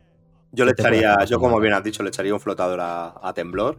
Sí, sí, Y sí, le sí, Yo intentaría rescataría traer a- cositas. Yo rescataría el concepto de Coulson resucitado, que me parece perfecto. Y todo el tema de temblor y eso. Yo, yo no. A yo, yo que la dejen ahí y que muera. Qué- asco de personaje. Bueno, continuemos, continuemos con una serie, un tapado. Ojo, ¿eh? Un tapado de serie que estoy seguro que a lo mejor de nuestras generaciones la conocen más, pero estoy seguro que generaciones más jóvenes no tienen ni idea de esta serie británica. Ojo, ¿eh? Esta joya británica. esta joyita británica que tú que la tienes bastante más fresca, aquí sí que te voy a dejar que hables porque yo la, te- la recuerdo muy, muy lejanamente. ¿De qué hablamos? Misfits. Eso es. Tengo que decir que no sé si la terminé de ver entera, porque no sé si son cuatro o cinco temporadas, creo que son cinco o cuatro, sí, algo así, y creo que la última no la, no la vi. Yo cu- cuatro mínimo he visto. Y, ¿Y de qué va esta serie? Pues tenemos un grupo de chavales jóvenes, de inadaptados, de incluso rozando la delincuencia, que se ven metidos en un proyecto de, de, bueno, lo típico de trabajos a la comunidad, ¿no? Van con su mono rojo de estamos cumpliendo una pena penitenciaria haciendo aquí labores de Eso es. limpieza de las calles en vez de ir a prisión. Servicio a la comunidad, básicamente. Y en una tormenta cae un rayo y esta gente, catapum chimpún, poderes. Bienvenido al, al mundo de, de los mutantes por arte de magia. Bienvenido Barry Allen.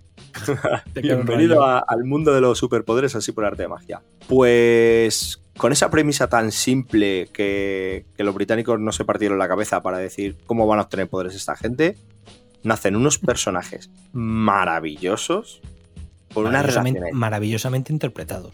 Claro, pero es que, pero es que es maravilloso porque según avanza la, la temporada y según vas viendo los poderes de ellos, te das cuenta de que son parte de su personalidad o parte de, de- de lo que les ha llevado ahí. Eso Entonces, lo, lo hablábamos antes de, de empezar el programa, que, que hay un Claro, o sea, lo que quieres decir, lo que quieres decir es que el poder que se manifiesta va en función un poco de la personalidad o, o las vivencias del personaje en particular. Que no es simplemente que tengas super fuerza y puedes volar. O Eso eres es. súper rápido. Eso es. Sino que tienen o sea, algo detrás. El había, había personajes que tenían poderes que más que un poder era una condena. O sea, hablábamos antes de entrar al programa de un personaje femenino que era el típico personaje, pues como muy exuberante, muy guapa, muy bella, muy sexy, eh, que todos los chicos van detrás de ella, ¿no? Sería pues, pues una, una Instagramer hoy en día, ¿sabes? En esta época había internet, pero no a este nivel. Y el poder que tiene es que Lo eh, contrario a Pícara. claro, si alguien la toca, es que eh, no Se puede controlar sus, claro, no puede controlar sus impulsos sexuales hacia esta persona. Y le da igual forzarla o no. Entonces, es un personaje que directamente cambia de, de querer ser el centro de atención y que todo el mundo la toque y todo el mundo la mire y todo el mundo tal, a, a mí que no me toque nadie y que no me mire nadie. Eso es. ¿Sabes? Eso es. Entonces, es- era esa vuelta de tuerca a, a las personalidades de los personajes. Y. Sí, es que ese, si te fijas, es el concepto de pícara, pero dado una vuelta. O sea, en vez de que Claro. no, la puede, no, no la pueda, ella no pueda tocar a la gente porque les, les quita los poderes los mata. lo- los mata. Pues aquí es, que la ella la quieren, que no vamos, puede permitir, claro, porque es que si no la van a terminar matando a ella. Claro. Y luego teníamos, por ejemplo, ta- también un, un personaje, el típico personaje afro de color, ¿no? El- y, y este es velocista en, la, en, la, en su vida de personaje y el poder que tenía era retroceder en el tiempo. Eso es. Porque él llega allí eh, por medio de, de una cosa un poco que se ve medio accidentado y se pasa el día en plan, "Ja, es que de verdad, ¿para qué me metí en esto? Si pudiera volver atrás, y pues su poder es volver atrás en el tiempo. Entonces, eh, pues todos los personajes tienen ese girito. Todos, eh, todos los personajes tienen ese girito. Es una serie también eh, británica, cuida mucho la producción, la imagen. Eh, y como estos poderes son estos giritos así, al final son gente muy urbana, es lo que estamos diciendo. No tienes el superpoder de mm, muevo objetos aquí magnéticamente, voy a arrancar un puente como magneto.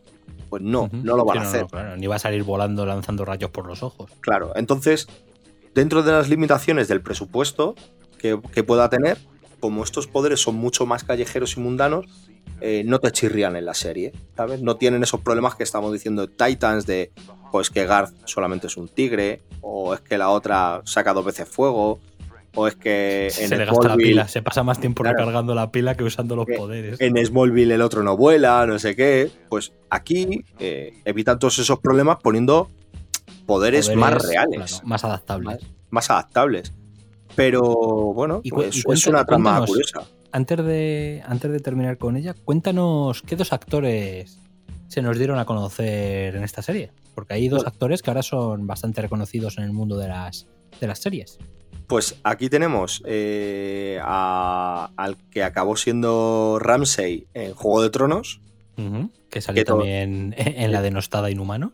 que todo el mundo le odia, en plan, Dios mío, qué hombre más villano, qué tal. Bueno, pues en la serie es, me parece que se llama el personaje Simon, y era el típico chico tímido, que nadie hablaba con él, incluso que sufría bullying, Sí. y en la serie eh, se hacía invisible, para que Sí, nadie sí, le viera. Es que era increíble los conceptos que, que introducía. Y luego teníamos al más loco del grupo, que sigue siendo él en Umbrella Academy, nuestro querido. Klaus, Eso es, que sigue siendo el más loco de la clase. sigue siendo el más loco. Y una temporada después de que este actor se fuera, el que hace de Klaus, entraba otro personaje a sustituirle, otro actor que también hacía las veces ha sido un poco tarado con el tema de las drogas y tal, que eh, se recuperó para Predicador y era el vampiro de Predicador. Ojo, eh. Ah. Ojo ahí con ese detalle. Tenito buceando en la Wikipedia. O sea que, Ojo, eh. que, que- que han salido por ahí y seguro que luego el resto, a lo mejor en producciones británicas, Sí, seguro que te pones a mirar ahora y dices, anda, mira salido, este. Ahora, tal. lo que pasa es que estos dieron el salto a Hollywood y a producciones más, más, Más tochas. más grandes. Así Sí. que Pues sí, muy, muy recomendada Misfit. La salvamos ambos, yo creo. Sí, además las temporadas eran cortitas, eh, tres o seis episodios, las Sí, típicas sí, británicas. típica que británicas un poco más largos los No, episodios. no se te van a hacer muy pesadas. Pero sí, sí. Perfecto, y de bueno, de grupo de héroes, bueno, ni siquiera héroes, inadaptados a otro grupo de inadaptados, como es la maravillosa Doom Patrol. Bueno, esto, esto, esto es una maravilla. Sí, Esto es lo más grande que hay en HBO. sí, sí. O- ojo, eh, adaptan a Morrison de una manera maravillosa. Mira que es difícil Pero adaptar a. Morrison. Maravilloso.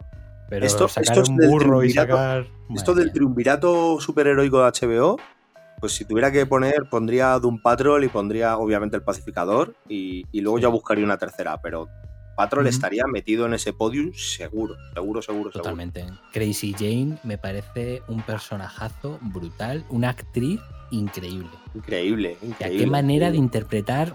mm, ya- es que ya no sabría decirte cuántas personalidades. O sea, 60, 80 personalidades. No sé. y que todas son reconocibles, tío. Todas, todas. todas las personalidades de Crazy Jane son súper reconocibles, tío. Es increíble. Por favor, es, es genial el, el que de repente haya un villano que sea, yo qué sé, un, un ratón y es porque cogiendo el autobús atropellaron a su madre, tío. O sea, una Es una rata. locura. Eh, eh, el puto burro, tío. El, puto El burro, es- que Es tío. un portal, que es un portal que se los traga. Es una maravilla. O cuando están O sea los otros dos metidos en la bola de nieve. O sea, que haya un personaje superheroico que sea una calle de género fluido. Es otro nivel, otro nivel de, O sea, de- conceptos todo. tan locos, tío. Y hay que decir que eh, es en la última temporada, en la última o en la penúltima, que incluso meten a, a Flesh Mentalo. Sí. Por no, favor. en la primera, creo en la segunda creo que ya estaba la, Flex en la segunda, he dicho la segunda o la Sí, sí. tercera. Sí, ah, pues favor, sí, sí, eh. en la segunda. Flex. Cogeré Sí, mi pose, que Dios mío, hay un episodio maravilloso con Flesh Mentalo, donde coge una pose y todo el mundo empieza a tener orgasmo. Sí, sí, sí, es escandaloso. Es que, la- es que coge todos los conceptos de la patrulla de Morrison y les da, no sé, les da un enfoque muy loco. A ver, no es una serie para todo el mundo, porque No, no, no. todo el mundo le va a gustar, ni el ritmo de la serie, ni a lo mejor le gusta. Ni- pues, ni sus tramas en sí, porque, claro. Es, es el típico. eh, tú estás acostumbrado a un grupo de héroes donde se comportan como héroes o tienen un camino de héroe y hay un villano definido. Pero es que lo que estamos diciendo es que aquí a lo mejor Esto es un grupo eh, de tarados. es un grupo de tarados que se meten por el culo de un burro. Efectivamente, es así. Bueno, es el nivel. Me- menciona aparte, menciona aparte los nombres de los episodios. La patrulla condenada. La patrulla de la patrulla condenada. La La- patrulla canina. La, la- patrulla de La patrulla del mil y una pasado. noches. La Sí, patrulla de los años 20. la- Increíble, o sea, maravilloso. Sí, sí, sí. Yo me río mucho, yo me río muy mucho. guay, Tiene unas guay. interpretaciones geniales. Bueno, Brendan Fraser, por favor, como Robotman. O sea, ese, ese hombre ha recuperado el beneplácito de todo Hollywood. Y Jeremy Irons, tío. Bueno, Jeremy Jeremy, Irons- Je- Jeremy Irons muy bien, sale poco. Sale poco. No, Jeremy Irons no, perdona. No es Jeremy No, Irons, el hostia. Timothy Dalton, perdón. Timothy Dalton. Timothy que, Dalton. que- que patinamos, señor. Que patinamos. Eh, hombre, es que empiezan Timothy a ser ya horas. Que sale poco, pero lo poco que sale es oro. Oro, oro, pero oro, oro puro. Así que esta yo creo que es salvadísima. Primer, salvadísima. o sea, arriba, arriba. Esto en una Billy estaría en el 1. Esto yo digo, si tengo que pensar en, en un podium de serie superheroica, ya lo he dicho, Pacificador y esta en HBO, están seguro, seguro, seguro. Seguro, O sea, seguro. Y, y yo creo que pasamos a la siguiente, que vamos a pasar súper rápido porque tendremos programa próximamente. Pero creo que es la otra que completaría tu podium, que es ni más ni menos que Los Muchachos. Es que lo- los muchachos, claro, Los Muchachos de Amazon Prime. los, los- los muchachos de Amazon, si la temporada 1 fue una genialidad, la 2 la supera, la 3 la supera, y, y no encuentras el límite a, a esta gente. Y que no lo encuentren, por Dios. Ya hemos hablado de ella en otros programas, ya hemos hablado en, en Billys, en recomendaciones, en tal, en recuento de bajas. Es una serie que está en actualidad, es una serie que ya hemos dicho que van a expandir su universo, que tiene una serie de animación, que va a tener el spin-off este de, de la academia donde va a participar el hijo de... Bueno, ha salido unas declaraciones, ¿no? De, de Arnold Schwarzenegger, ¿las, las has visto? No, su- pues su hijo va a participar en esta serie y según se ve, pues le enseñó unas fotos del rodaje y tal, y le dijo, pero ¿dónde cojones te has metido? O sea, metido. ¿Qué estás Hacer porno. haciendo ahí? ¿Te has metido a grabar porno? ¿Qué, ¿Qué estáis haciendo ahí, por favor? Entonces, bueno, ganazas. O sea, la, la serie Sí, es sí. brutal, la serie de animación es divertidísima y, y estoy deseando que saquen el spin-off y creo que, que hoy estamos grabando esto que martes, miércoles ya de madrugada, el viernes sale el último episodio, el día que se emite esto, ¿no? El día que se emite esto, estaréis escuchando Yo- esto insomne, ya habréis podido disfrutar de- del final. Eso es. O sea que... Y bueno, maravillosa, maravillosa. Ganazas. Y nada, poco más porque ya os emplazamos a próximo programa en la que la desgranaremos minuto a minuto, vamos, porque es Por que esta favor. serie merece lo mejor. Así que nada, vamos, a, vamos al último, último bloque. Último bloque que lo hemos querido dejar para cerrar un poco con series de animación. Claro, aquí tenemos un nicho muy bueno. Un nicho muy bueno, pero bueno, no hemos querido tampoco salirnos mucho del tiesto y ya se nos extendería mucho el programa. Pero bueno, mm, tenemos cuatro series de animación, tres viejunas y una más moderna, que bueno, que digamos que para nosotros podrían ser un poco el, el top rápido, así que sacamos. Sí. Y empezamos con una maravilla. Eso es, X-Men del año 92. Ya sabéis, estará sonando de fondo Tino, lo que debe- de estar sonando. ¡Qué maravilla! ¡Qué maravilla! Y nada, un poco más que O sea, esta, que- esta serie, sí. que yo estoy aquí hoy gracias a esta serie, ¿eh? Claro, sí, yo estoy sí. aquí hablando gracias a esta serie. O sea, esta serie en nuestra época era la Biblia mutante. Sea, veías Eso esto y hacían adaptaciones de todos los cómics o arcos importantes a su modo, pero todo maravilloso. O sea, la imagen que tienes aquí de Apocalipsis, de Magneto, de Siniestro, de la patrulla Ah, de cómo Xavier, adaptaban, de- cómo adaptaban todo, tipo. de Fénix, cuando aparecen es. los Siar, porque es que adaptaban de, de, de historias Ah, de, es que esa es la clave, tío. Es que te coge adaptaban cosas de desde historias Claremont mundanas tipo Dios ama al hombre mata o yo hacia sé, o la lucha con pasado. siniestro y tal, como de repente te los llevabas a, a- con gladiador. Sí, sí. ¿sabes? no, o sea, la clave fue que cogió, no solo se quedó en, pues eso, en una serie de los 90, sino que cogió tramas y, y conceptos de la patrulla de Claremont de los 70 y los 80 y los supo adaptar bastante bien para la época y adaptarlas a, esa- a ese estilo. Y yo la recuerdo con muchísimo cariño, deseando Sí. estoy que la ponga en castellano Disney Plus, porque quiero Y- verla. Y por Dios, y además, continuación. Dijeron que, claro, que hay continuación, que van a sacarlo. X-Men o sea, 97. es, que, es que es una serie que, que se ha quedado grabada en la mente de, de los Sí, aficionados de toda nuestra generación. y, que, y que se ha seguido pidiendo. Y ahí está la muestra. Está- Así Ahí que- está la muestra, pero que se ha seguido pidiendo y que sigue estando en boga como la siguiente, que es de la misma época. Y estamos hablando de la serie animada de Spider-Man. Cuidado, ¿eh? Otra con una intro muy, muy reconocida y muy querida. Cuidado, ¿eh? Y de corte muy similar, ¿eh?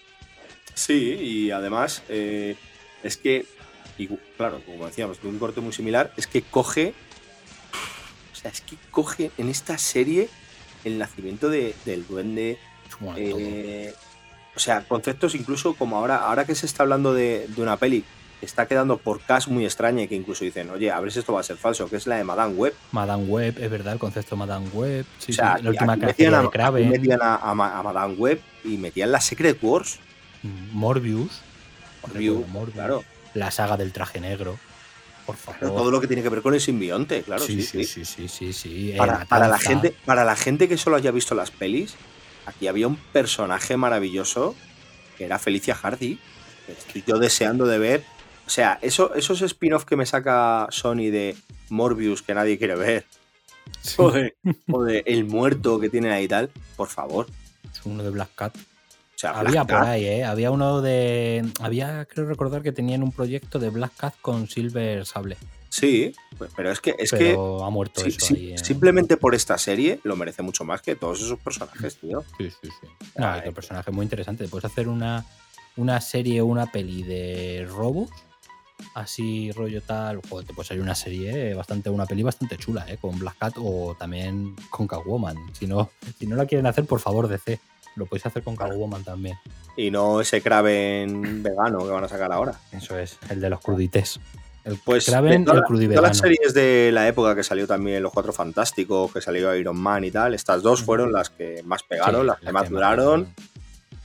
Y Yo las recuerdo con muchísimo cariño ambas. Ahí en, las veía por las tardes en Fox Kids.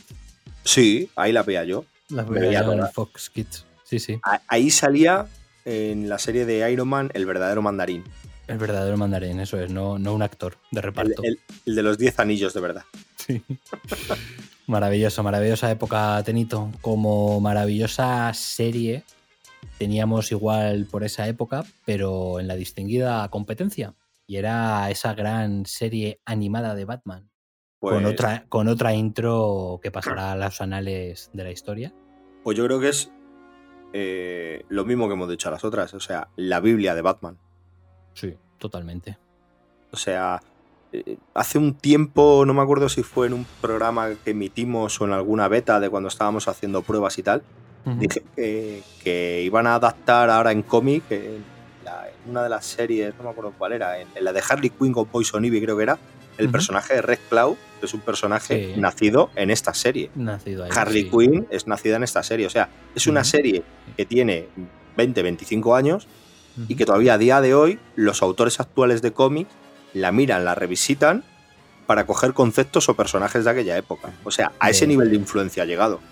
De hecho, Tom King recientemente ha canonizado en el, en el universo de Batman oficial al personaje de Fantasma, que nació Claro. en esta serie y no es, era, era de esta serie, no existía en el universo tradicional de Batman y Tom King en la miniserie de Batman Catwoman lo ha, lo ha canonizado por así Pues- decirlo. Así que es una serie que, 20, como dices tú, 30 años después, sigue, sigue aportando cosas Claro. al universo de los cómics. Claro, y es que, mucho decir.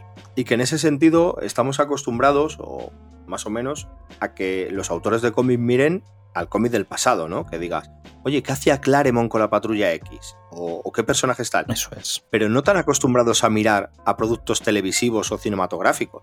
Porque generalmente lo que hacían estos productos era adaptar lo que ya había en cómic para que la gente lo Claro. conociera. Esta serie dio un paso más allá y creó su propio universo con personajes. O sea, obviamente estaba Batman, estaba Robin, estaban Catwoman. Sí, pero o no, sea, era solo, no era solo eso, o sea, ¿sabes? era, era pero todo claro, el universo pero, pero generaron, generaron gente nueva o, o tramas nuevas o situaciones nuevas o todavía hay autores que la miran y dicen, espera, esto me lo voy a traer yo ahora y lo, y lo voy, lo voy a meter, lo voy a canonizar. De ahí, o sea, de ahí nació un personaje que hoy en día es uno de los pilares de DC, que es Harley Quinn.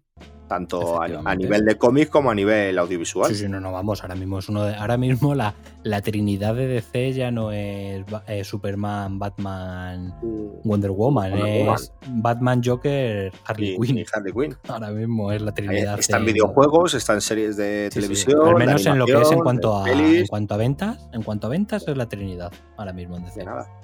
Pues aprovechando que estamos hablando de esa Trinidad, pues la siguiente serie, ¿no? Sí, ya cerraríamos y cerramos con una maravilla que yo creo que, bueno, yo ya no tengo más que decir porque he hecho varios impeachment a lo largo de, de la corta vida de este programa sobre ella, que no es ni más ni menos que esa maravilla de la animación para adultos llamada Invencible, De Robert Kirkman. de Robert sin pecado concebido Kirman, Y Dios entre, Dios entre hombres, Y Ryan Otley. Dios entre lápices, Dios entre los lápices y... ¿qué- Es que sencillamente maravillosa.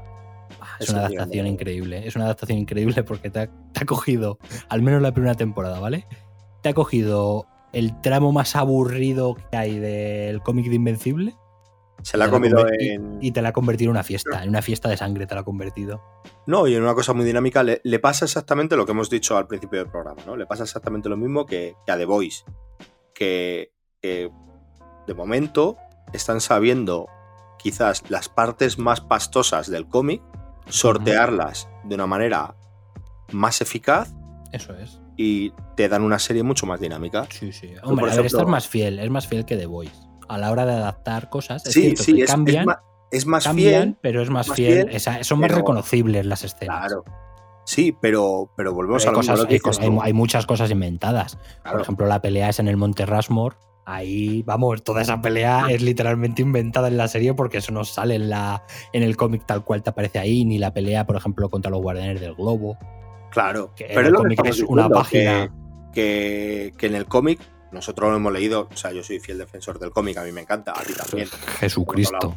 lo hemos, visto, lo hemos hablado mil veces. Vamos. Pero sí que tenemos eh, conocidos eh, que yo los llamo conocidos porque cualquiera que hable mal de este cómic nunca será mi amigo. Un mensaje a todos vosotros, perdedores. Pero que a lo mejor eh, el principio Invencible se les hizo pastoso. Sí, sí. Y sin embargo, la serie dijeron, claro, maneja otro, otros tiempos. Claro, es que maneja otros tiempos. De hecho, De otra manera. seguramente habrá mucha gente que gracias a la serie haya seguido con el cómic y no se haya quedado solo ahí en esos primeros arquitos y haya seguido sabiendo lo que se avecina. Porque se merece totalmente la pena y yo estoy deseando esa segunda temporada ya, por favor, que me, me adapten lo que quieran, pero que me salga ya. Pero ese que por lo menos que nos hubieran soltado ya un tráiler. Ya, tío, ya, no. Uf, mi desesperanza. Yo sigo, yo semanalmente miro ahí la cuenta de Robert Kirkman, la de Amazon nece- Prime. Necesitamos ya algún Sí. que otro Bill Trumita parecido a Freddie Mercury, por Yo, favor. ne- yo, ne- yo necesito a Conques ahí reventando Ah, la vida. Es que de verdad. Por favor. es- Necesito, ese, necesito ese momento del cómic, verlo en movimiento y alucinar. es tan genial, es que es tan maravillosa. Pero bueno, No, a ver, poco más que vamos a decir, tener- vamos a tener eh, paciencia con ella, vamos a ver si, si no sé, no tiene, no tiene algún evento Amazon próximamente, alguna cosa. Ni idea, tío. Pero Esta es que gente no es hay que yo creo que no es que no hay, no hay nada, pero es que nada de nada de nada anunciado. O sea, es que no hay ni un teaser, ni un trailer, Ya. ni una fecha estimada, ni un nada. O sea, silencio del más absoluto. Ni un más de chorretón un año, sangre. ¿eh? Ni, ni Sí, un nada, nada, nada, nada, nada. Ni un, yo que sé, Coming Son, yo que sé, 2023, que te pongan un 2023, que bueno, que tú pones eso y te estás guardando las espaldas durante año y 24 medio. meses. Claro, por eso te quiero decir, pero es que no hay nada, tío. No hay nada, no hay nada. Yo, yo tengo bueno. la sensación de, de que querían hacer una temporada Testear.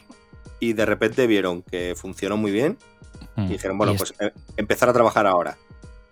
Puede ser, y que a lo mejor estén haciendo algo grande. A lo mejor luego nos encontramos con dos temporadas muy seguidas. O a lo mejor están tirando ahí dos, tres temporadas más o menos. O están tirando la casa por la ventana directamente, haciendo una animación de locos.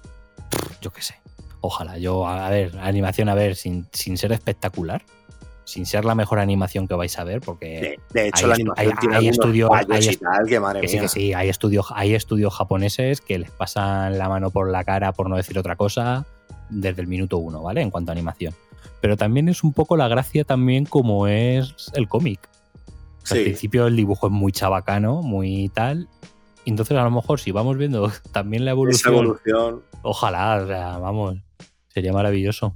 Pero vamos, yo me parece una animación correcta. Por ejemplo, el final de la serie, tampoco vamos a destriparlo por si acaso, pero bueno, el final, esa pelea del final de la serie me parece que está hecha de manera increíble. Vamos. Pero increíble. Y, y mejora, ¿eh? Mejora, mejora la misma escena del cómic, hay que decirlo. Para mi gusto, la mejora. Cuando entran en el metro es increíble. Sí, un momento del metro. Yo se me cayeron los huevos, hablando mal, se me cayeron los huevos al suelo en el momento del metro. Pues salvadísima. Esperemos que también tome nota de esto Amazon y. Le hemos dejado la última porque es la que más alta está, yo creo, junto con The Voice. Esto es, esto es una- Para es- mí personalmente. Esto es otro nivel de, de. Venga, así rápido, vamos a tirárnoslo. Vamos a tirárnoslo rápido antes de cerrar. De todas las que hemos dicho, tres que pones en los altares y tres que pones por abajo. Mira, tres que pongo los altares. eh, venga, pongo Umbrella Academy. Pongo. Joder, la que acabamos O sea, en ese orden, ¿no? Tercera, segunda, primera, ¿no? Lo vas a decir así. Venga, eh, me lo, voy a, lo, lo voy a, lo voy a repasar lo que hemos visto y te digo. Mira, voy a meter. Me voy a olvidar de las de nostalgia porque las tengo a lo mejor más en mi imaginario. Voy a meter Invencible la tercera. Voy a meter Vale. Umbrella. Umbrella, yo creo que las.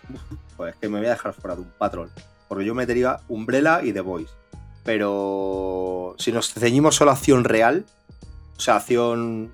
Si, si me voy a animación, obviamente voy a meter Invencible. Si solo vamos a acción real, pues seguramente sería Doom Patrol la tercera, Umbrella la segunda y The Voice la primera.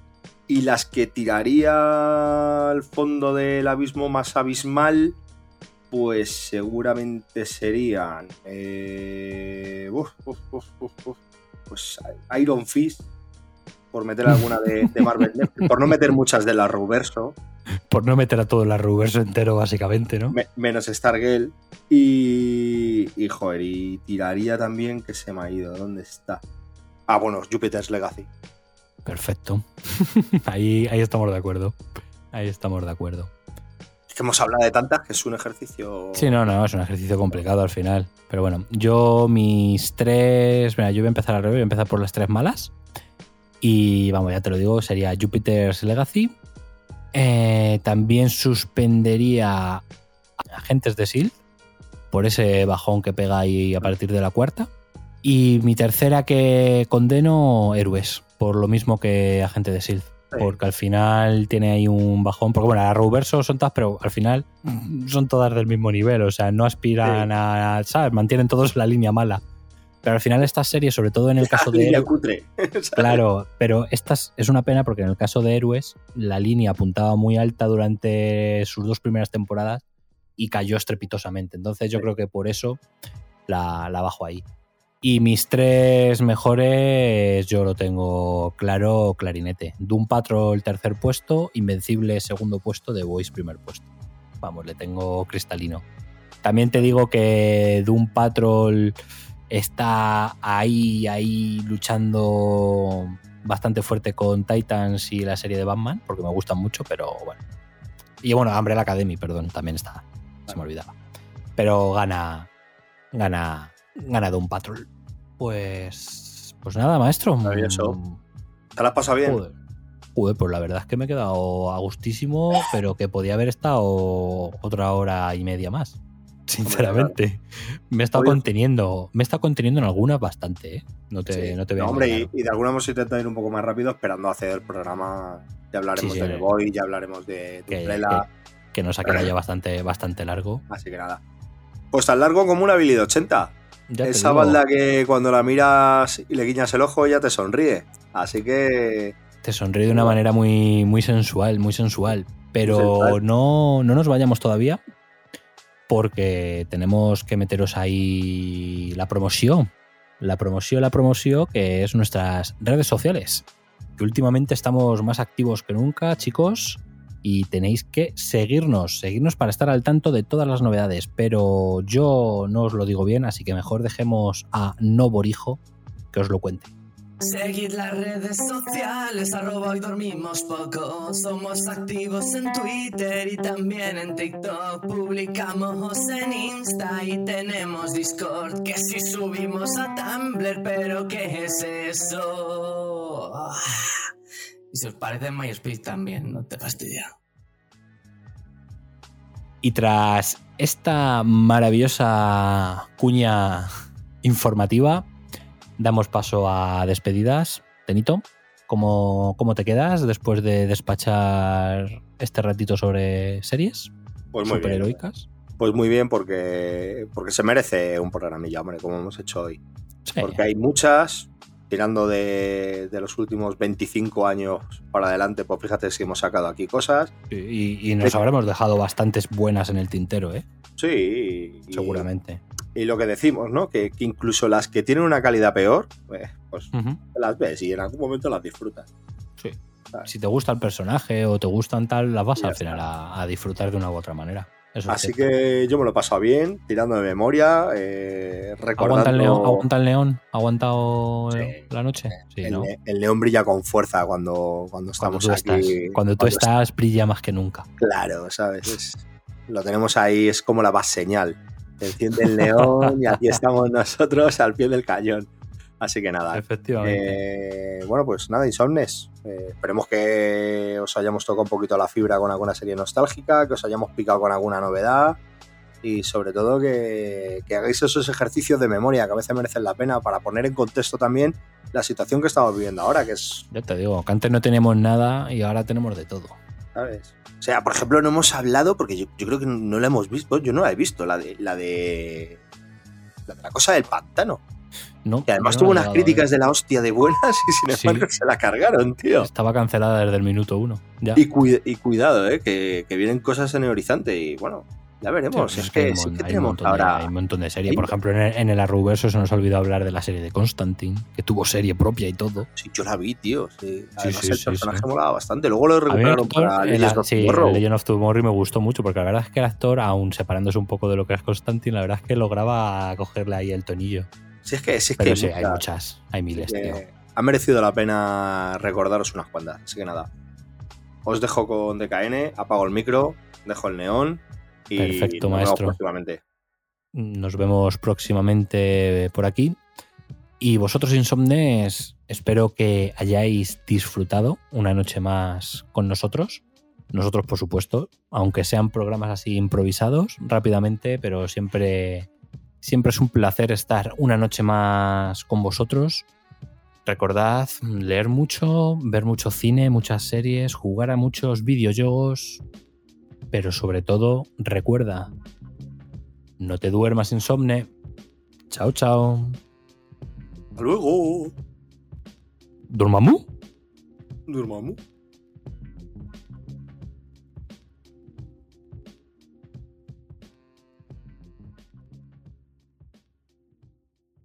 Hoy dormimos poco. Hoy dormimos poco. Tu programa para estar al día de cómics, cine, videojuegos, al equipo más divertido y gamberro. No te duermas insomne y prepárate porque hoy dormimos poco.